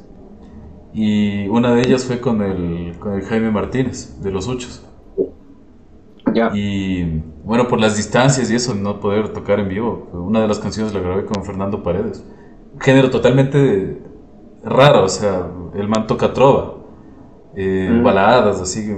Y claro, o sea, le dije, ve, hagamos un, hagamos un tema juntos. Y salió ahí un tema súper raro, así entre, entre balada, noise, así medio, medio raro. Y con el Jaime le dije, ve, ma- manda- mándame un material y, y yo lo, lo re- le reversiono, le meto algún efecto por ahí, un poco de ruido, qué sé yo. Y lamentablemente me mandó un tema grabado con el celular, así. Pero loco, qué potente tema. Eh, ahora es una, una canción que está en el, en el último disco de Los Uchos, que se llama. Dios no lee mis cartas. No sé si, si le cachaste. Dios ve mis cartas. Últimamente estaba. Dios, Dios no lee mis cartas. Ya. Déjame. Le tengo aquí. Guáchale, guáchale. Sí, porque recién Entonces nos me- enviaron los ocho, ¿no? Me, es, es muy bueno el tema de, de estudio, pero la versión que me mandó el Jaime es mucho más potente, loco. Porque es el man ahí con, con una pandereta, me imagino que golpeándole con el pie, con, con un pedal, me imagino, y la guitarra de palo así. Y, la letra, o sea, es brutal, loco. O sea, claro, la, la, la versión de los ocho está mucho más producida, ¿no? Y claro, o sea, ahí es cuando no puedes como sesgar eh, el, el tema de cómo criticarlo, ¿no? Porque, o sea, Ujú. puede ser una producción brutal, o sea, puede ser en el mejor estudio del Ecuador, eh, pueden tener años de estudio los músicos que a la final no te transmite nada, ¿no? Y viene un man ahí que te agarra con un celular grabando y toma, o sea, te, te destruyó todo. ¿no? Desbarato. Sí, sí, sí, sí. Yo opino que dentro de la música mm, no es solo apostarle a la gran producción, sino al feeling. Si no están llevados los dos, de algún modo mm, no funciona. Incluso se puede utilizar intencionalmente este tipo de grabaciones para producir ciertos efectos en las personas porque es mucho más cercano el sonido. No es Por tan supuesto. maquinado, es más, no es tan máquina, es más humano. Entonces, se puede jugar muy a favor con eso. Yo creo que ahí sí vale la pena escuchar los, lo que está pasando. Hay un, de hecho ahora hay el lanzamiento de una producción de nuestros hermanos Yasiha. Yasiha, si no estoy mal, desarrolla un género que se llama post folklore. Si no estoy mal o me equivoco, así se llama. Corríjanme por favor por ahí. Pero las canciones de los más son brutales, o sea, son brutales. Y ahorita están anunciando que ya se despiden un rato y yo me quedé con, con la pica de seguir escuchando más del concepto porque me encantó, es muy instrumental. Si tienes su nota rock. No entiendo por qué por qué se ausentan si tal vez este es el año de más eventos, pero no sé, digamos, tal vez ellos sientan eso, pero yo como público cacho que tienen más potencial y a veces ahí creo que es donde mm, hay que replantearse muchas cosas de la óptica solo del músico. A veces el músico no está viendo que está captando un público que tal vez le tiene que dar un poco más de canciones o más producciones para que se siga produciendo. A veces mm, no entiendo si es una desmotivación o algún tipo de estrategia. Mm, justamente desaparecer cuando la puedes explotar. Ay, no sé. Pero yo creo que de cierto modo, mm, el rato que ya captas igual el recibimiento del público con las despedidas te puede hacer replantear a, a bueno, a ver, a ver, si lo están siguiendo tantas personas, tal vez sería como continuarle. Si tantas personas dicen que no se vayan, a lo mejor un concierto trae algo. Y ahí creo que se enciende la chispa de muchas cosas. ¿Ustedes cómo le ven en este aspecto de continuar la gestión, de continuar todo lo que se está haciendo? Porque más que todo en esta nueva temporada que estamos mm, ya empezando una reactivación bastante interesante, ¿cómo le ven la energía que se debe tener ahorita con todo el manejo? A, a mí me surge una pregunta ahí. Y citando al, residente, eh, ah. una frase que me encantó de, la última canción con Bizarrap, que era, no es lo mismo ser famoso que ser artista. Ahí yo tengo una duda, porque, y, yo he tenido mis crisis existenciales con mi proyecto, ¿no? O sea, con Boris. Eh, al principio dije, ve, me voy a meter esto del noise y todo, y empecé a hacer música con mi pura laptop, ¿no? Nada más, Y bueno, la necesidad también de comer grabé un disco y empecé a venderlo obligado a todos. Decir, como, si te conocía en ese entonces y te veía, Eric, cómprame un disco y te lo ponía en la cara, así, para poder venderlo. A la final vendí como 120, creo, discos, no sé, un montón.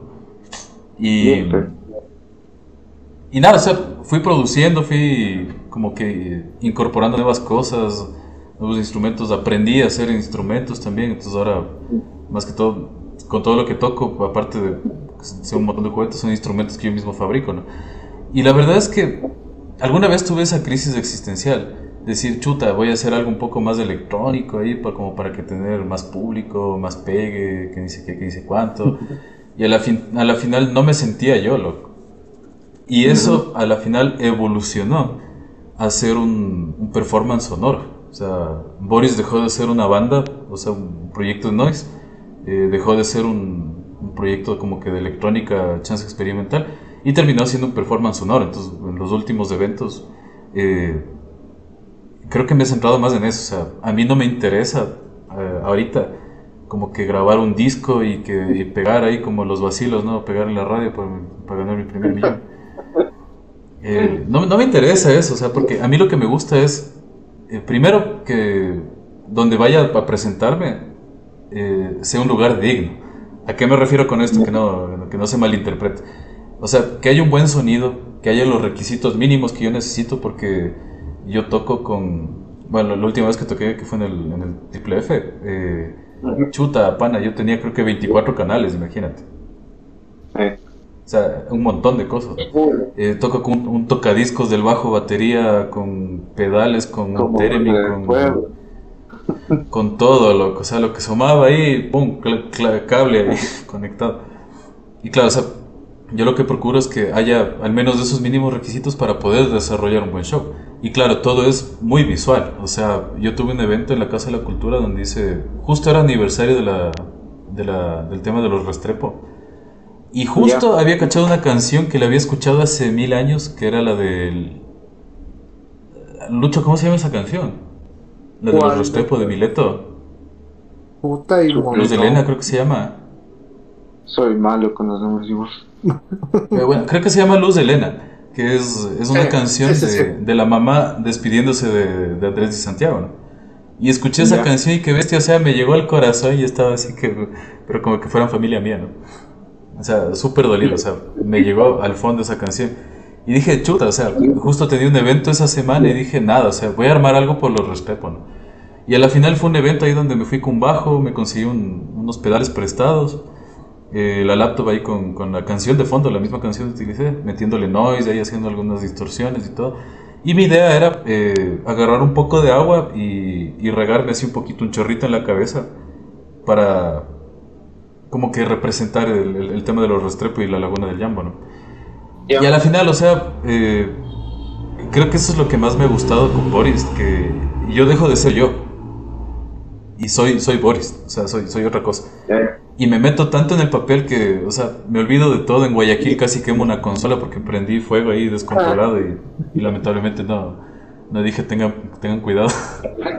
y en este evento, claro, yo eh, agarré, eh, tenía dos cubetas de agua que decía Jambo Ujú. y solo me las boté encima, loco. O sea, me quise ahogar.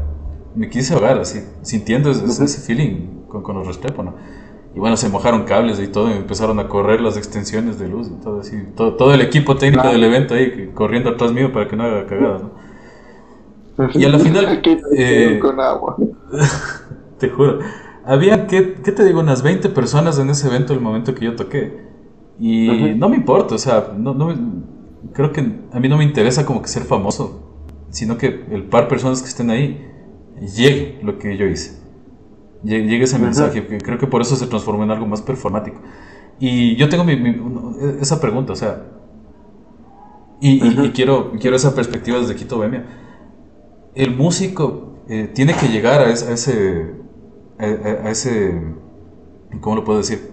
A ese concepto de, de tener más seguidores, más, más escuchas, de, de pegar más en, en- en redes, qué sé yo.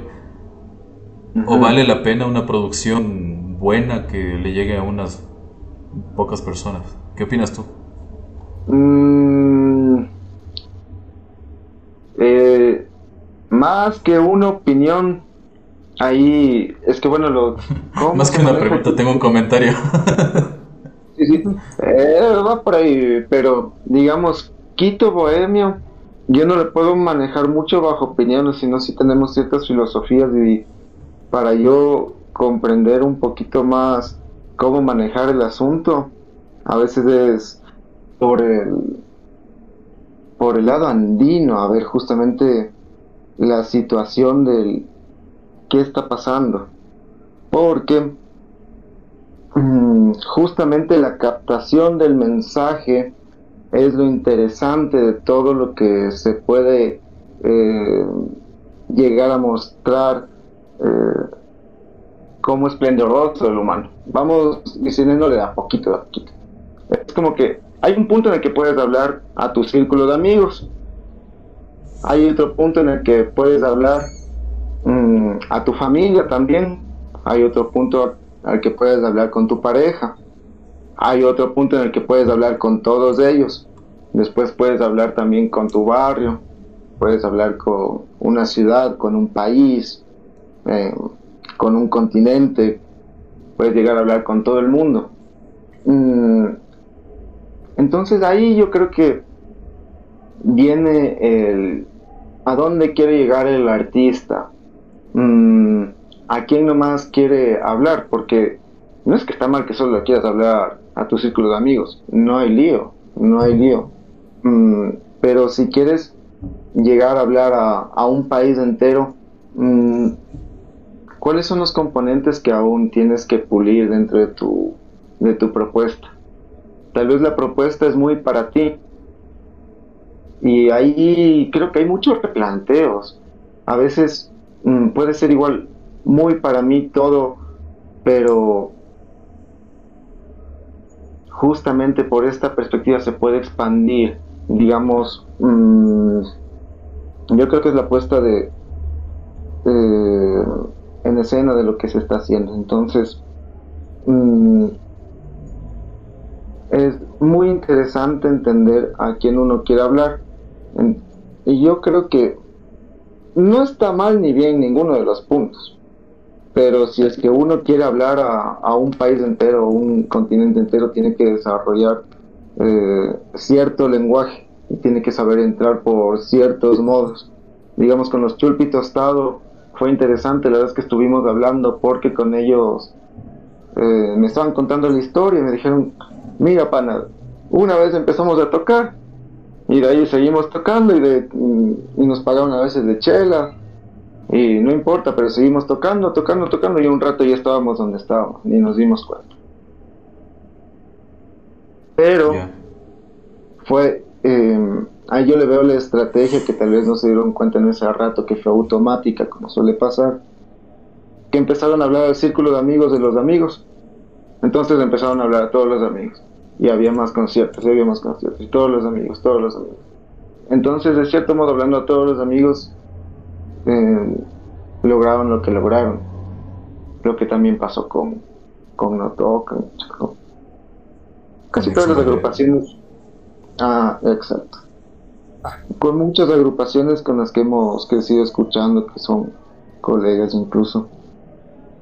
Yo creo que mm, ahí está la vuelta. O sea, se puede llegar a una expansión grande de solo hablar de amigos, pero también se puede ir un poco más allá, ya depende de mm, cómo estés disfrutando tú tu concepto, porque ya pongamos del otro extremo, de que bueno, Bad Bunny sí lo difunden en todo lado y que chuta, ¿cómo va a ser ese idioma universal?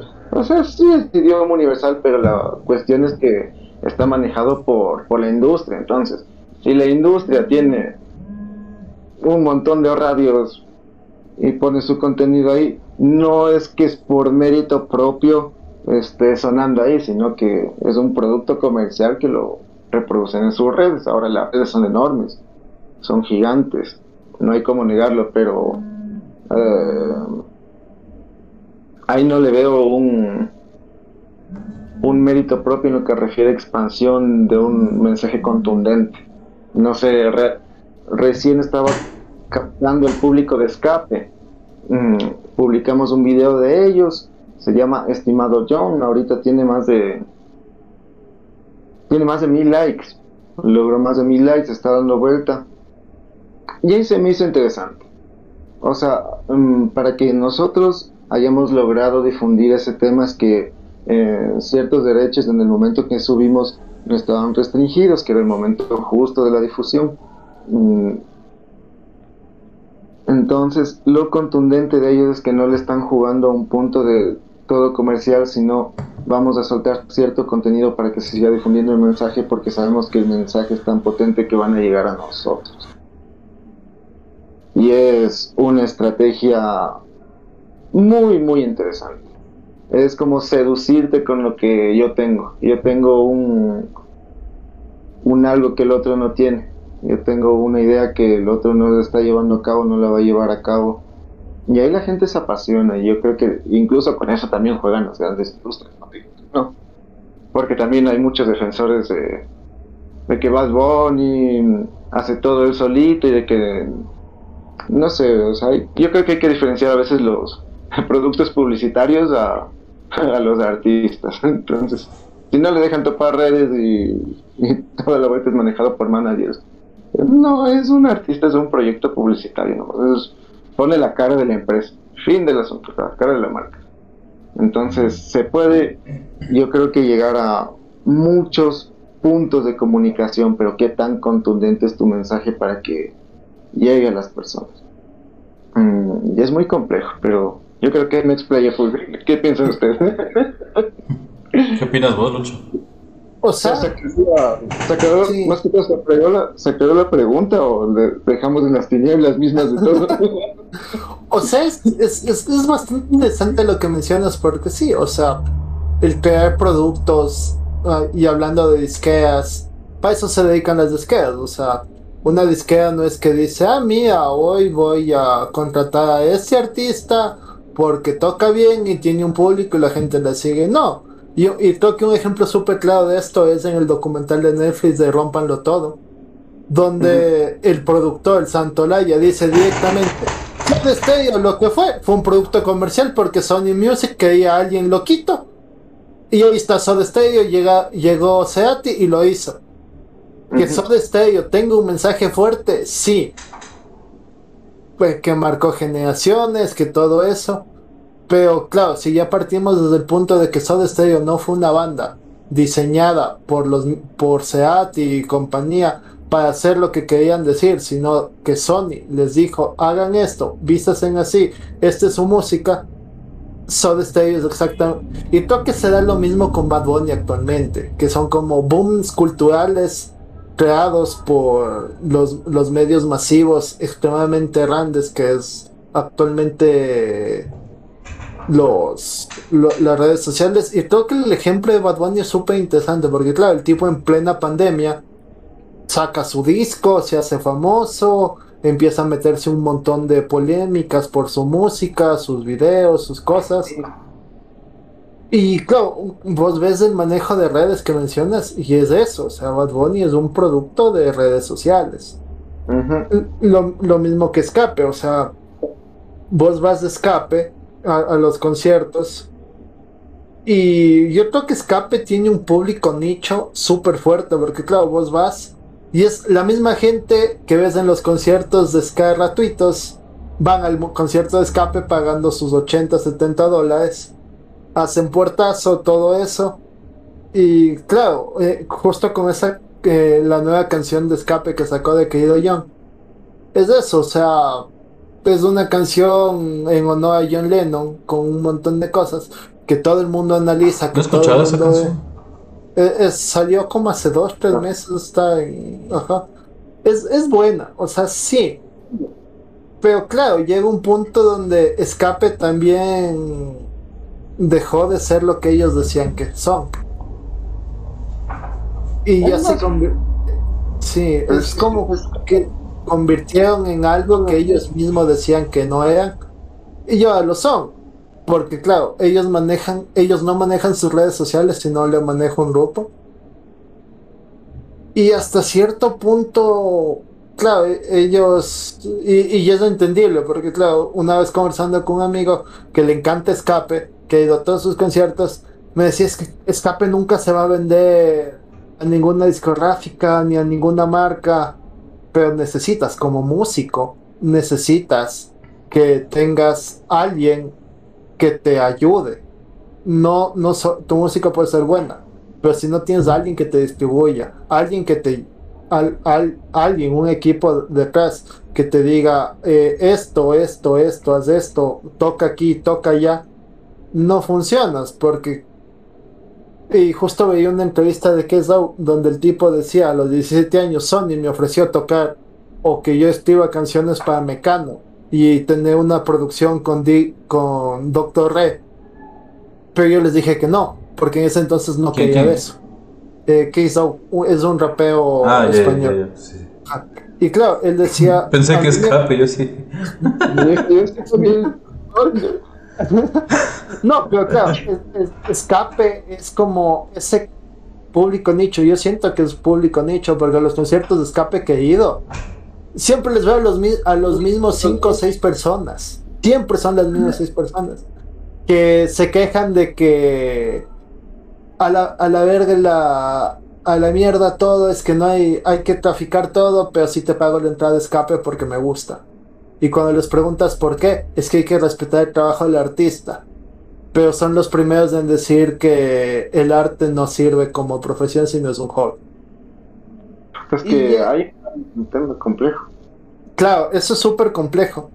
Pero claro, justo esto, y, y justo como retomando el tema que decía el arte de ser artista y ser famoso, eh, claro, el, el, el residente sí se ha mandado unas frases así.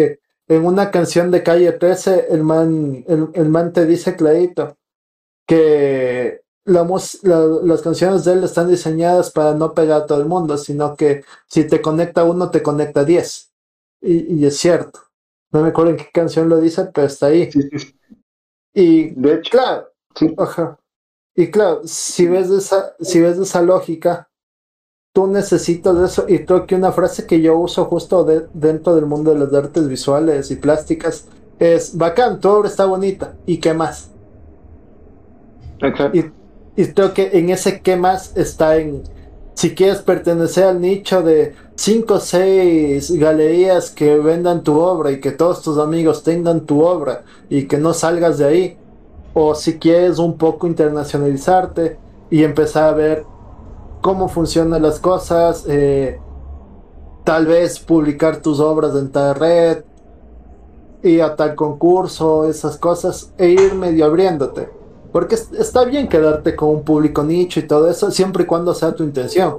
Pero si tu intención es crecer, eh, tener un público más amplio, yo creo que sí deberías un poco de, como artista, como músico, buscar contactos. Y bien o mal, a la final, el mundo del arte se mueve por eso. Si no tienes contactos o como decía Bordiú, si no tienes capital social, capital económico y un bagaje medio fuerte, no funcionas mucho en el arte, porque claro, ser músico, ser artista, ser pintor, ser escultor, ser videoartista, también es pertenecer un poco a la élite, porque no todo el mundo sabe qué carajos estás haciendo. Hay dos, tres personas que entienden qué estás haciendo que medio cachan. que medio entiende lo que estás haciendo. Y está bien, o sea, está bien eso.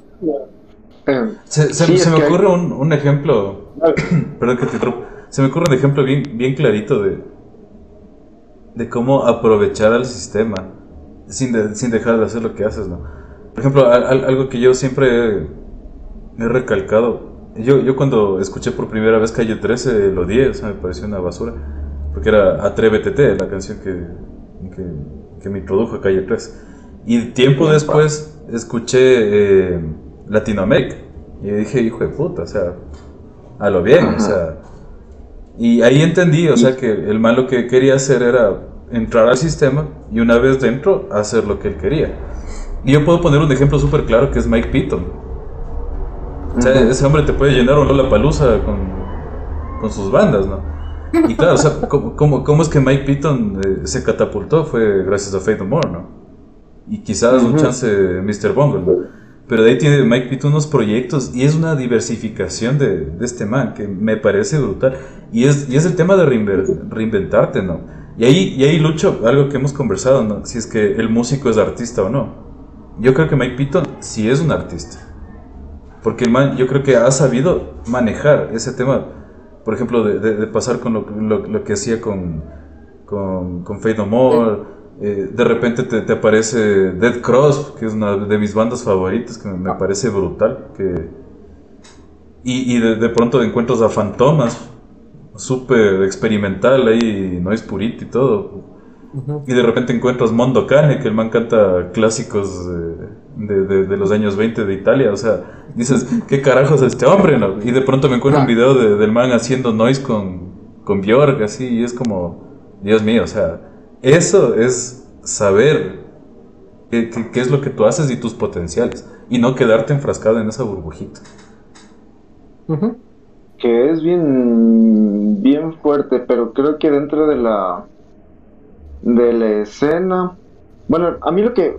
Bueno, hay que tapar unos puntos. A mí lo que me abrió los ojos con las bandas internacionales y cómo se mueven los contactos, entrevistas, es que sí es contactos y pana con la entrevista, pero eh, entrevista con.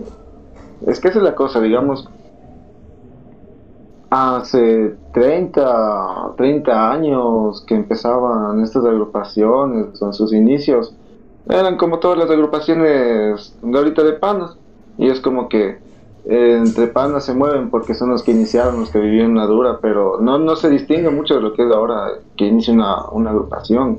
Entonces eso hay que tomar en cuenta. Ahí ya en algunos medios, bueno, algunos, sí, es conocer gente, conocer gente, contactos, pero ahí se va dependiendo de la cosa, pero es bastante relajado, es como que eh, Escape es una de las agrupaciones muy, muy relajadas y... Ahora, la cosa con, con todo esto yo creo que es la satanización del dinero, lo que tenemos que ir eh, ya quitando, porque hay una vuelta, digamos que Lars llega a mil personas y estas mil personas compran mil entradas para su, para su evento. Y le decimos... Dios te oiga, Eric. Vos dijiste que ibas a cobrar 100 dólares o menos. Entraron mil y es como que... Eh, bueno, el Ars dijo que todo autogestiona. Que se le están llevando otros mil dólares solo el organizador y a Lars le pagaron 100 dólares porque el mensaje de Lars se expandió. Y ahora, ¿qué culpa tiene Lars que ahora haya tantas personas que necesita aumentar la logística? Entonces, eh, ahí yo creo que hay que posicionarse, pero es un punto de ver todas las ópticas. Y si es medio complicadito, complicadito, pero ¿tú qué opinas, Lars? Chuta, yo opino que el día en que tenga mil espectadores que vayan a pagar una entrada por Boris, yo, yo me jubilo, loco.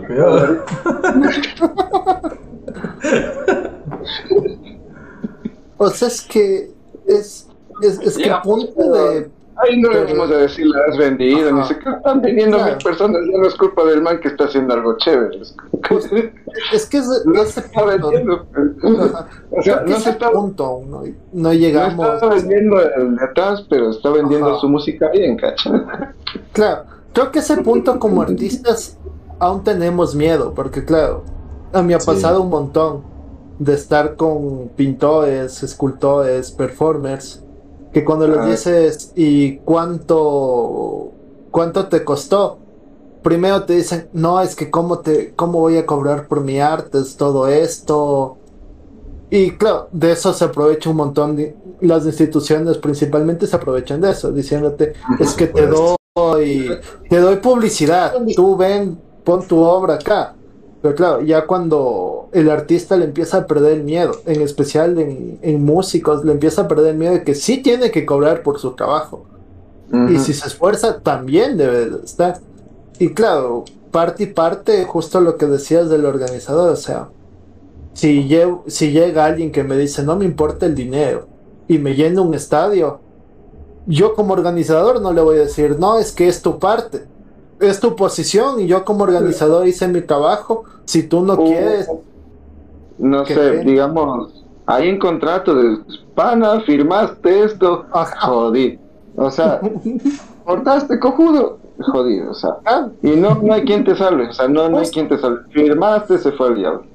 Ahora ya te queda para las siguientes si es que haces lo mismo, ¿no? Pero la que estoy haciendo algo bacán y ya te llega gente y cobras y antes tenías un discurso anticapitalista, o sea, ya nada nos topamos en la realidad en la que estamos jugando Monopolio. O sea, ponte a jugar Monopolio, pero date cuenta cómo juego Monopolio. entonces, tampoco es que todo el mundo es corrupto y yo también corrupto, sino entender que al corrupto, bueno, igual se le va a cobrar candela, porque todo se paga en esta vida. Entonces uno también entender por dónde se navega, pero si te ponen a jugar que es con dólares, ya pues juguemos con dólares a ver quién juega mejor. Entonces, si nos ponemos a jugar en difusión, bueno, vamos a jugar en el campo de difusión y veamos cómo va cómo van las cosas. Que yo también soy soy muy de guerra, soy muy de guerra y últimamente he estado viendo Vikings a full. Vean, empecé el anterior viernes, creo, y ya voy ahorita en la temporada, creo que es. Chuta, sí, temporada 6, capítulo 3. sí. Eh. Pasado. Con esa nota de guerra, igual últimamente, entonces ahorita ya todo lo veo como estrategia de guerra. Y sí, a veces sí. De hecho, es como que esto va por aquí, tú te vas a fregar por aquí. Bueno, y si tú dices que haces esto, pues veamos, o sea, en las tablas, cómo va la cosa. Y por eso también me llamó full la atención lo del Ogen y Mooning, que justo llegue en estos días porque son los cuervos de, Odín. Justo, sí. La sincronicidad, ¿no? Bacán, bacán. Claro, o sea, yo, sí considero yo sí considero que hay, que, como tú dices, desatanizar el tema de lo económico, ¿no? O sea, porque a la final lo, que hago es, es, trabajar, ¿no? O sea, yo, yo creo que si Eric, después de escuchar 400 canciones, eh, no recibe algo a cambio, chuta. O sea, qué, qué, militancia también, ¿no? Y a la final, o sea, sí es eso, o sea, de. de. de darnos valor también. Y creo que eso también es lo que ha afectado el, tema de la cultura. Oye, y hablando de eso, Eric, eh, tenemos una pregunta. Eh, usted que ha organizado eventos, eh, Lucho, usted que ha ido a más festivales que, que los dos juntos, creo. Eric y yo juntos. y yo que he organizado eventos también. Creo que está muy claro que al menos hubo una temporada antes de pandemia donde salían festivales pero hasta abajo de las piedras y eran la misma huevada. Eran lo mismo, o sea, las mismas bandas, los mismos músicos, incluso las mismas estéticas y los mismos conceptos también. Y yo admito eh, que yo quise pecar haciendo lo mismo. Porque yo vi, o sea, chuta, se están metiendo plata ahí. Y claro, o sea, me acuerdo que una de las ediciones yo hablé con Sudakaya cuando Sudakaya anunció que iba a regresar. Y bueno, he tenido cierto acercamiento con los manes y todo, entonces le llamé. En ese entonces le hablé con el guanaco y me dijo, ¿ves, sabes qué? hablar con el Hugo. Entonces hablé con el Hugo, que con el man tengo como un poco más de. tenía pues un poco más de amistad. Y nada, al final me pasaron con el manager de los manes y dije, chévere, o sea, me, me, encantaría poder organizar un concierto con ustedes. Eh, y hacer el regreso de Sudacaya aquí en Ambato, ¿no? O sea, yo sabía que eso significaba plata. Claro. Y yo dije, chuta, ¿cuánto, cuánto me cobrarán? Estaba la expectativa, ¿no? Hasta que me mande el precio, pana, dije, chuta, ve, con eso me compro un carro. Con esto hago el Claro, y a la final, eh, lo que pasó aquí en Ambato que se armó. Ay, ya, o sea, todos estos podcasts he dicho, ve, sin pelos en la lengua. Eh, dice el chado, dice el chado, el sol ragolas, ya llegué que, que borracha que sacar. no, me, acuerdo que después de hacer esa negociación, o sea, me, me dijeron una cantidad absurda, o sea, eran casi 12 mil dólares. sí, sí, sí. O sea, gestionate eso con, un festival, un festival que no tiene plata, o sea, cagado, ¿no? Y bueno, o sea, resulta que aquí un montón de gente que tiene dinero armaron en lo que es el Palama Fest. Todos los taitos cayeron con 5 lucas cada uno. Y venga, Sudacaya regresa en Ambato ahí en el Palama, loco. Y se metieron un montón de guita, loco. Y ahí mi pregunta es, o sea, ¿qué opinas tú de, de este tema de, de, estos festivales que, o sea, son copy pega, loco? O sea, vemos lo mismo con la máquina camaleón, con la Pound, con, con todos estos, que al final hasta se repiten los mismos artistas, ¿no? es, como Mike Piton, ¿no? Versión criolla. es que si hay una... Es que una... Se han invertido. Es que esa es la cosa, han invertido en, y no, no es unas inversiones frescas, sino son unas inversiones bastante grandes, tanto en managers como en su vuelta. Mm, yo todavía estoy viendo cómo se mueve todo eso, porque sí, es interesante a dónde han llevado los artistas para que cobren lo que están cobrando ahorita. Mm, ahora siempre hay que escuchar más historias porque a veces uno puede investigar ciertos aspectos, pero hay alguna historia. A mí me interesa a veces escuchar cómo hicieron el connect. ¿Cómo fue el connect? ¿Con ¿Qué fue lo que inició la conexión para realizar más tratos? Pero a veces eso se escucha de la, de la boca de los artistas. Ahora con los eventos, eh, yo creo que si ya tienes los... Ya tienes tu público, y puedes jugarle al copy-paste, mm, hazlo, pero desde lo que yo entiendo, he visto desde mi experiencia es que no puedes hacer tanto copy-paste porque uno se desgasta y es de lo que tú mismo mm, dijiste que es como que ya es muy quemado, es como que se hace lo mismo, lo mismo, lo mismo. Mm, entonces corres ese riesgo, es como que decir, bueno, voy a ver esta agrupación y no me voy a llevar nada nuevo. no me voy a llevar nada absolutamente nuevo, es la misma cosa, ya les vi igualitos y voy a estar pagando otra vez 10 dólares encima más para el mismo espectáculo, creo que no. Incluso ahorita algunas agrupaciones están optando por algunos tributos, que está bien, y si le estamos ayudando con difusión. Mm, pero se están reinventando, están tanteando el público, que es interesante dentro de la gestión de ahorita, que se está innovando.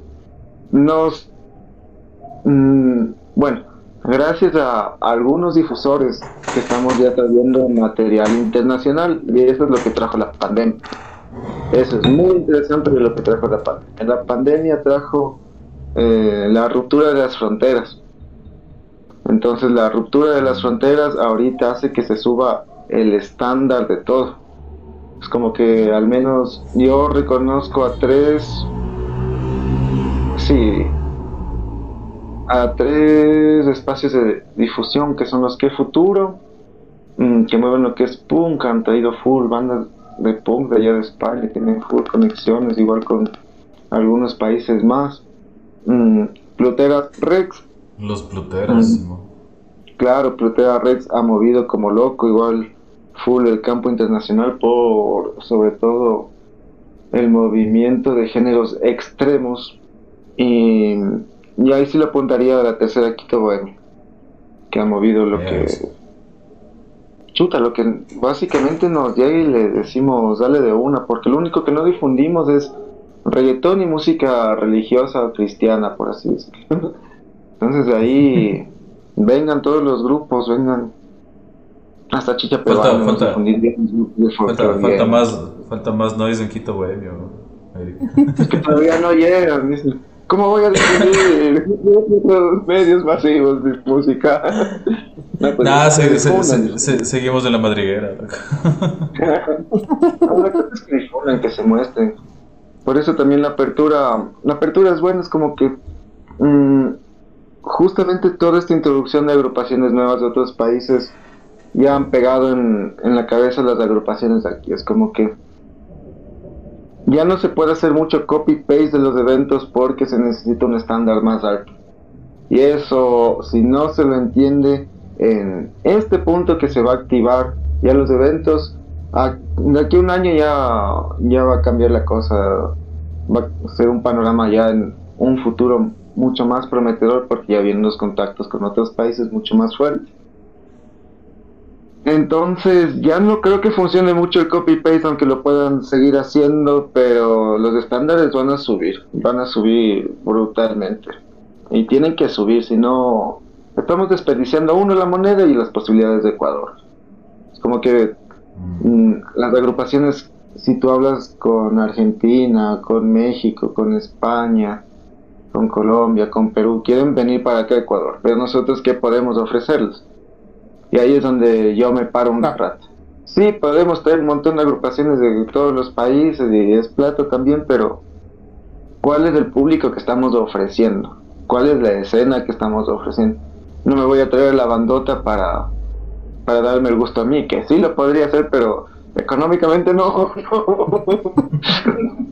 o sea, no, no puede ser tampoco un, un gusto solo de mí, sino tengo que ofrecer también a la, agrupación ya, digamos, un festival formado en el que acudan las personas. Y eso lo estamos creando, pero de a poco, tal vez este año ya tengamos un poquito más asentado esa parte del intercambio internacional con, con otros países en lo que respecta a conciertos, pero es general público y tal vez decir al público más joven y eso entender que ya estamos medio cuches y que las personas de 30 años ya en adelante están casadas y no suelen ir a los eventos.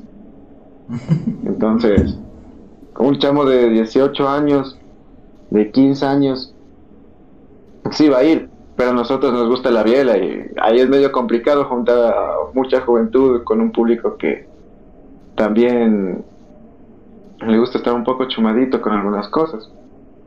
Pero de algún modo yo creo que hay que iniciar de nuevo ese diálogo, o sea, mostrar a las agrupaciones, porque si vamos a preguntar a los nuevos, claro. ¿qué agrupaciones hay en escena? No sé, complicado, complicado, complicado. Yo ni escucho radio y, digamos, los gestores de que son chuta de años más avanzados que yo, le apuestan todavía a la radio. Y es como que sí, pero ya estamos en Twitch, o sea, ya es otra cosa incluso. Sí, es justo eso. Y claro, justo ahorita como que mencionas todo esto, como cuál sería el futuro de Quito Bohemio para este año, para el próximo, cómo, cómo, cómo planteas tú y tu equipo el futuro de qué más hay para Quito Bohemio, para la gente que trabaja con ustedes, todo. Mm, para este año tenemos que asentar algunas cosas con lo que es una nueva reestructuración de imagen, entonces eso le vamos a dar a tope. Al menos eso es lo que podría adelantar, pero de ahí para el siguiente año nos gustaría incrementar un poquito más los lugares a donde llegamos. Eso también estamos en el dilema de tener un espacio físico o más bien mm, expandirnos a más lados de algún otro modo que se nos ocurrirá en el camino, porque eso también es inspiración que va llegando. A veces vemos la posibilidad y vamos por ahí, o ya no hagamos esto, o esto. Entonces, por ahí vamos, pero al menos este año vamos a reestructurar bastante, bastante toda la imagen para que haya más atractivo para los otros países incluso. Buenazo. Por ahí vi que, que Quito Bohemio también estaba por organizar eventos también, ¿no es cierto? Aparte de, la farra que se van a pagar mañana. ya, ya la chumba de los tres años. Va a estar hermosa el primer evento del año de Quito Bohemio. Le apunté a que sea casi casi un encuentro de amigos. Mm, espera, sí, creo que se va a llenar. Ojalá haya espacio para todos. Pero ahí va a ser el primer evento que le hacemos, va a ser con promociones de biela, todavía no tenemos, mm, bueno, es que lugares, no es, tenemos un stage para artistas, entonces no pusimos de artistas esta vez, vamos a tener muy buena música, es así. Y de ahí con los eventos que eh, estamos justo ofreciendo es, bueno, vamos a darle la exclusiva a Ugin Muni eh, ahorita ya vamos a dar lo que es la asesoría a todas las agrupaciones para organizar eventos. Entonces, si tu agrupación quiere un evento, justamente hablen con Quito Bohemio, digan, estas son nuestras capacidades o queremos esto, o es para esta fecha y nosotros te ayudamos con toda la organización de lo que es el evento. Si, se, si es privado, no hay lío, si es que es algo más público, igual no hay lío. Como, como asesorías, ¿no? Todo, todo, todo. Entonces ya hay los contactos, ya hay los lugares. Mm, entonces por ahí vamos, por ahí le vamos a apuntar de largo. Y eso también, si de pronto ustedes conocen un lugar en Ambato donde podemos organizar eventos poniendo sonido. Y chuta, si tenemos que poner barra nosotros, igual no hay lío, hay que hacer logística. Avísenos, por favor.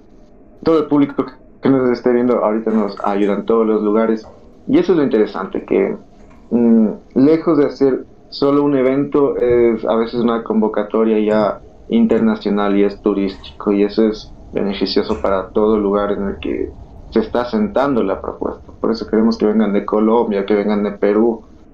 Ay, tenemos algunos, ay, los brothers de Argentina. Patada en la nuca, un saludo hermanos si nos están viendo.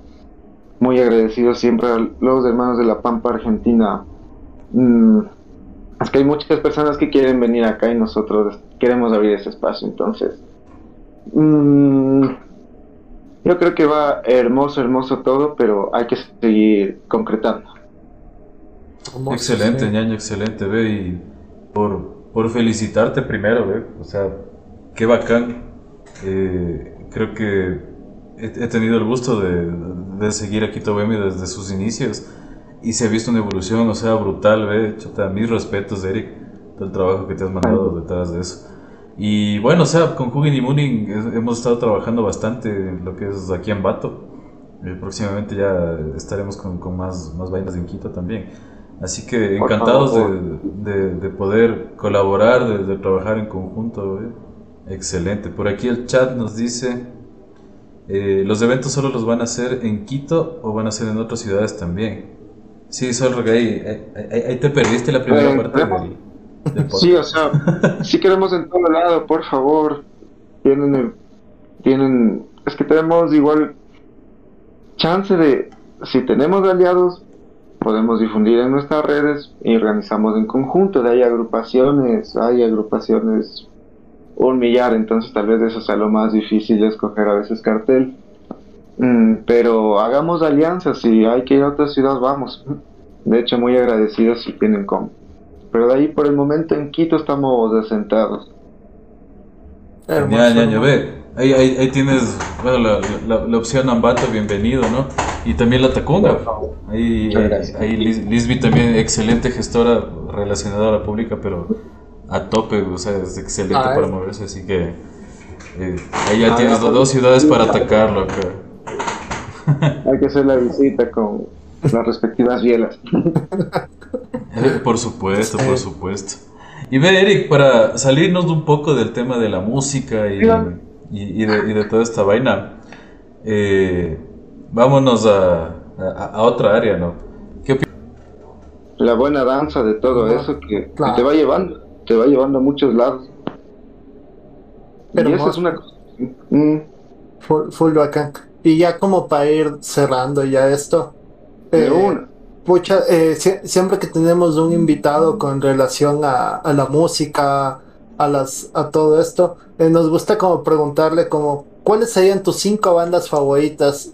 Pueden ser del género que tú quieras, que han marcado algo en ti, que han hecho como e, este clic para que te dediques a hacer todo el trabajo arduo que te estás mandando así. Cinco bandas favoritas. O sea, um, me la pusiste complicada, ¿verdad? A ver, agrupaciones que me han movido la cabeza como para apostarle. Creo que la primera podría ser System of a Down. Vaya, Apoyo, apoyo Claro, es que, bueno, yo soy del 94, entonces 2000 me parece cuando estaba en su época yo tenía unos 6 años por ahí. Entonces escuchar algunas cosas de, ellos me, o sea, me movió, o sea, sí me hizo replantearme algunas cosas. De ahí, otra, otra. Mmm, Chuta, otro que me marcó fue Extremo Duro. Extremo Duro a mí al comienzo no me gustaba porque una no yo no conocía Extremo Duro con lo con lo nuevo que hay ahorita. tipo Ley Nata, por ahí si no conocía al más viejo. Mm, no me gustaba, decía chucha extremo duro y encima más de este man canta como el orto. claro, pero después es como que una amiga me pasó toda esa música y dije, le voy a dar una oportunidad de seguir escuchando un poco más. Mm, y ahí ciertas cuestiones dentro de, de mis estándares igual se rompieron al entender el trastorno de ciertas estructuras eh, en la letra, igual en los ritmos, es como que me empezaban a comunicar algunas cosas mm, que otras agrupaciones no me comunicaban.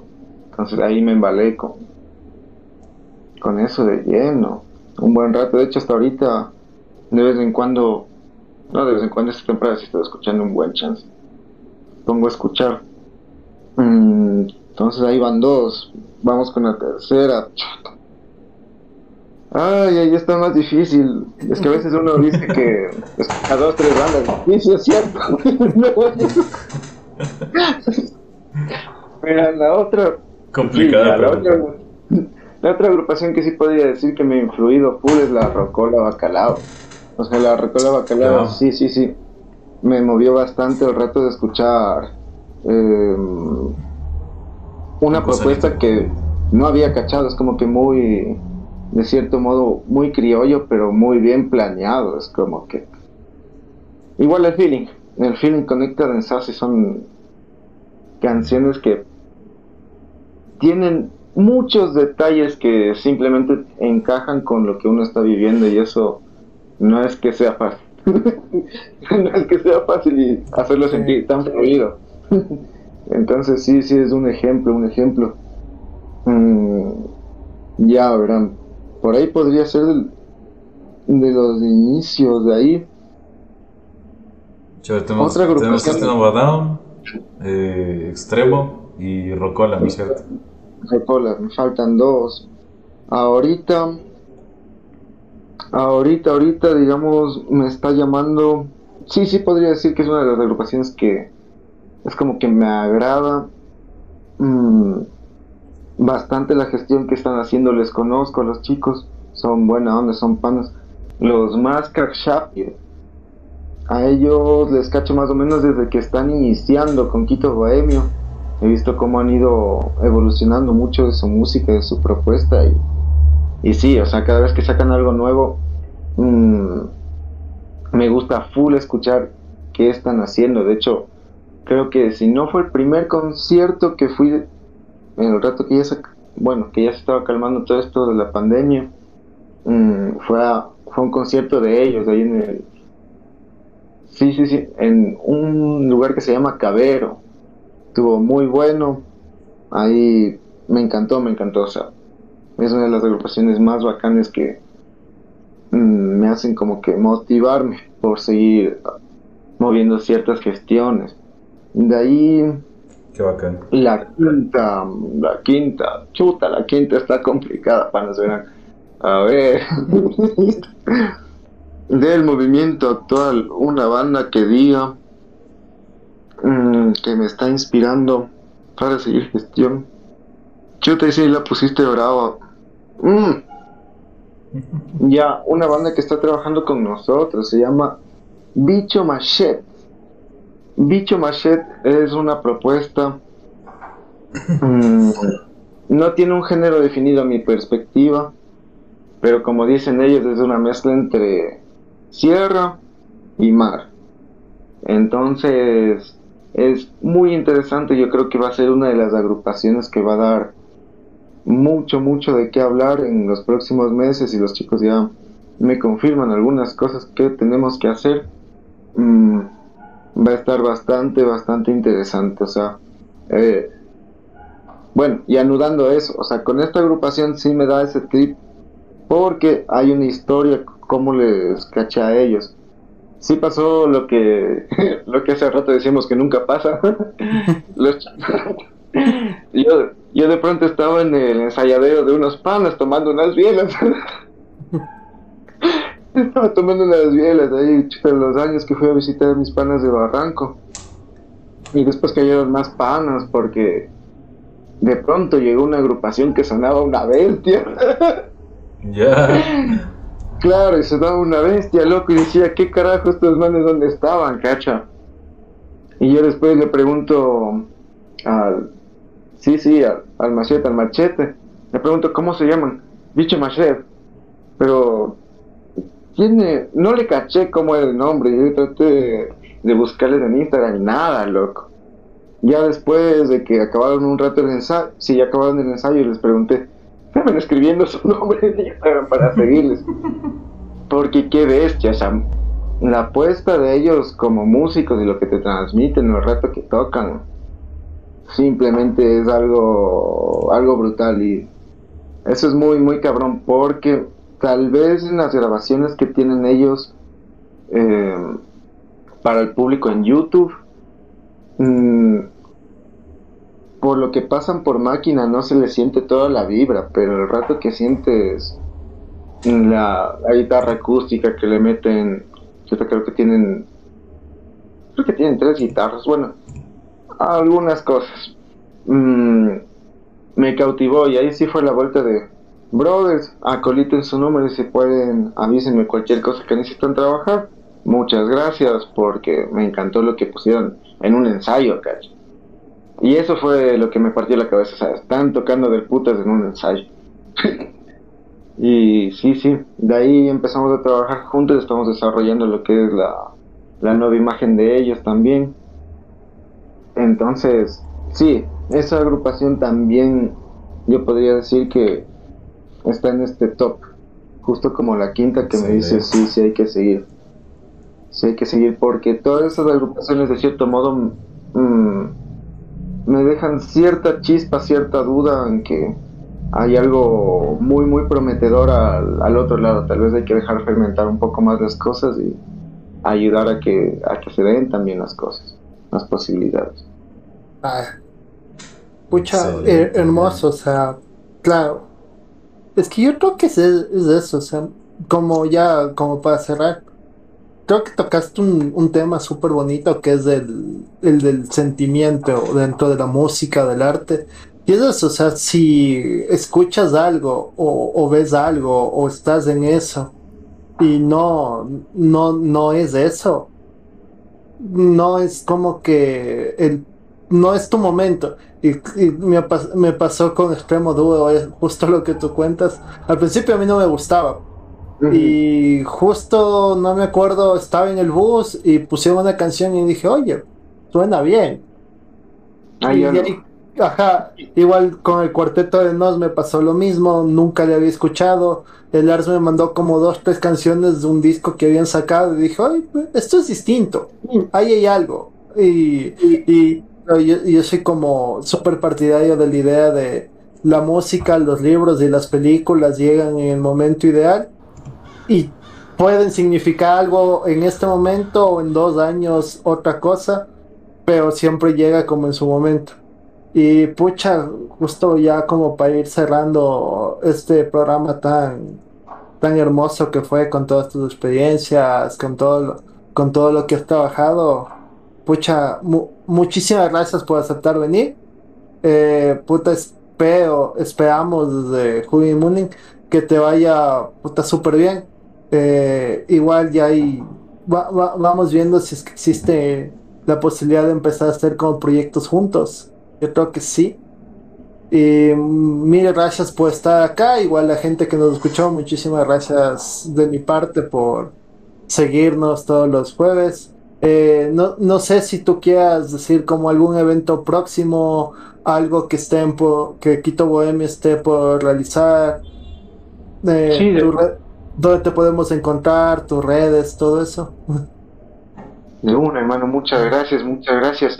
Eh, vamos con las redes, nos pueden localizar en todo lado como Quito Bohemio. Sí, tanto en TikTok, tanto en YouTube, tanto en Facebook como en Instagram. Ahí estamos como Quito Bohemio. De ahí la, los envíos de material nosotros sabemos hacer eh, convocatorias en nuestro Facebook. Entonces cuando decimos por favor envíenos sus producciones, ahí es cuando nos envíen su link de YouTube para nosotros escuchar sus temas y después subirlos. Mm, eso por un lado y de mi parte muy agradecido igual con el espacio, muy agradecido con ustedes por toda la apertura y por la escucha. Hace mucho, mucho, mucho, mucho tiempo que no que no voy a entrevistas justamente por por ciertos temas de descanso también y muy feliz de empezar de nuevo en redes, en entrevistas con, con ustedes, hermanos. De nuestra parte, igual felices de la vida, en generar nuevos proyectos, en generar nuevas oportunidades, porque hay artistas y hay muy buenos artistas y hay bastantes. Entonces, tenemos trabajo de largo. Entonces, hagámoslo, hermanos. Yo feliz de la vida y muchas gracias, igual a todas las personas que se estuvieron conectando y por ahí nos dicen que nos están esperando con biela, fijo, vamos. Me convencieron. Claro que sí. Eric Ñaño, qué, qué gustazo, eh, en serio. Eh, muchos éxitos, feliz cumpleaños y que sean millones de, cumpleaños más que esta vaina siga, que no se detenga y todo siga para arriba, ¿no? Y como dice Lucha, o sea, ve, encantados de, poder trabajar juntos. Igual este año eh, creo que pandemia nos, nos, nos, brindó la oportunidad de como de reestructurarnos, ¿no? Y desde el año pasado con, con el Luch igual, bueno, con, con, todo esto de Huyin y Moonin empezó con un proyecto súper chiquito, una idea por ahí y ahorita ya tenemos un equipo detrás también, que, tenemos un soporte y, y, qué bacán que se sigan uniendo también nuevas propuestas, nuevas ideas y, y nuevas alianzas también, así que ve, bienvenido, de, lado y lado, para seguir trabajando, seguir aportando a algo que es tan crítico en este país que, es la industria cultural, ¿no? Así que un gustazo, Eric, Un gustazo, Eric Ñaño. Ha sido un placer enorme de mi parte. Me despido, gracias, Chad. Un gusto. Eh, nueva gente, eh, los mismos de, de, siempre también. Bacán que siempre se conecten nos apoyen por aquí. Así que será hasta el próximo jueves con un nuevo episodio de Adefesio Podcast. Ahí nos vemos. Muchas gracias, muchas gracias. Igual, hasta luego, que estén bien. Eh, el próximo jueves creo que vamos a tener un episodio del un Battle Royale de artistas. Eh, si quieres, estás cordialmente invitado. Puedes proponer tus artistas. Eh, igual conmigo sería todo. Muchísimas gracias. nos volveremos a encontrar. Y justo el próximo mes tenemos como dos, tres eventitos que queremos ver si se pueden desarrollar.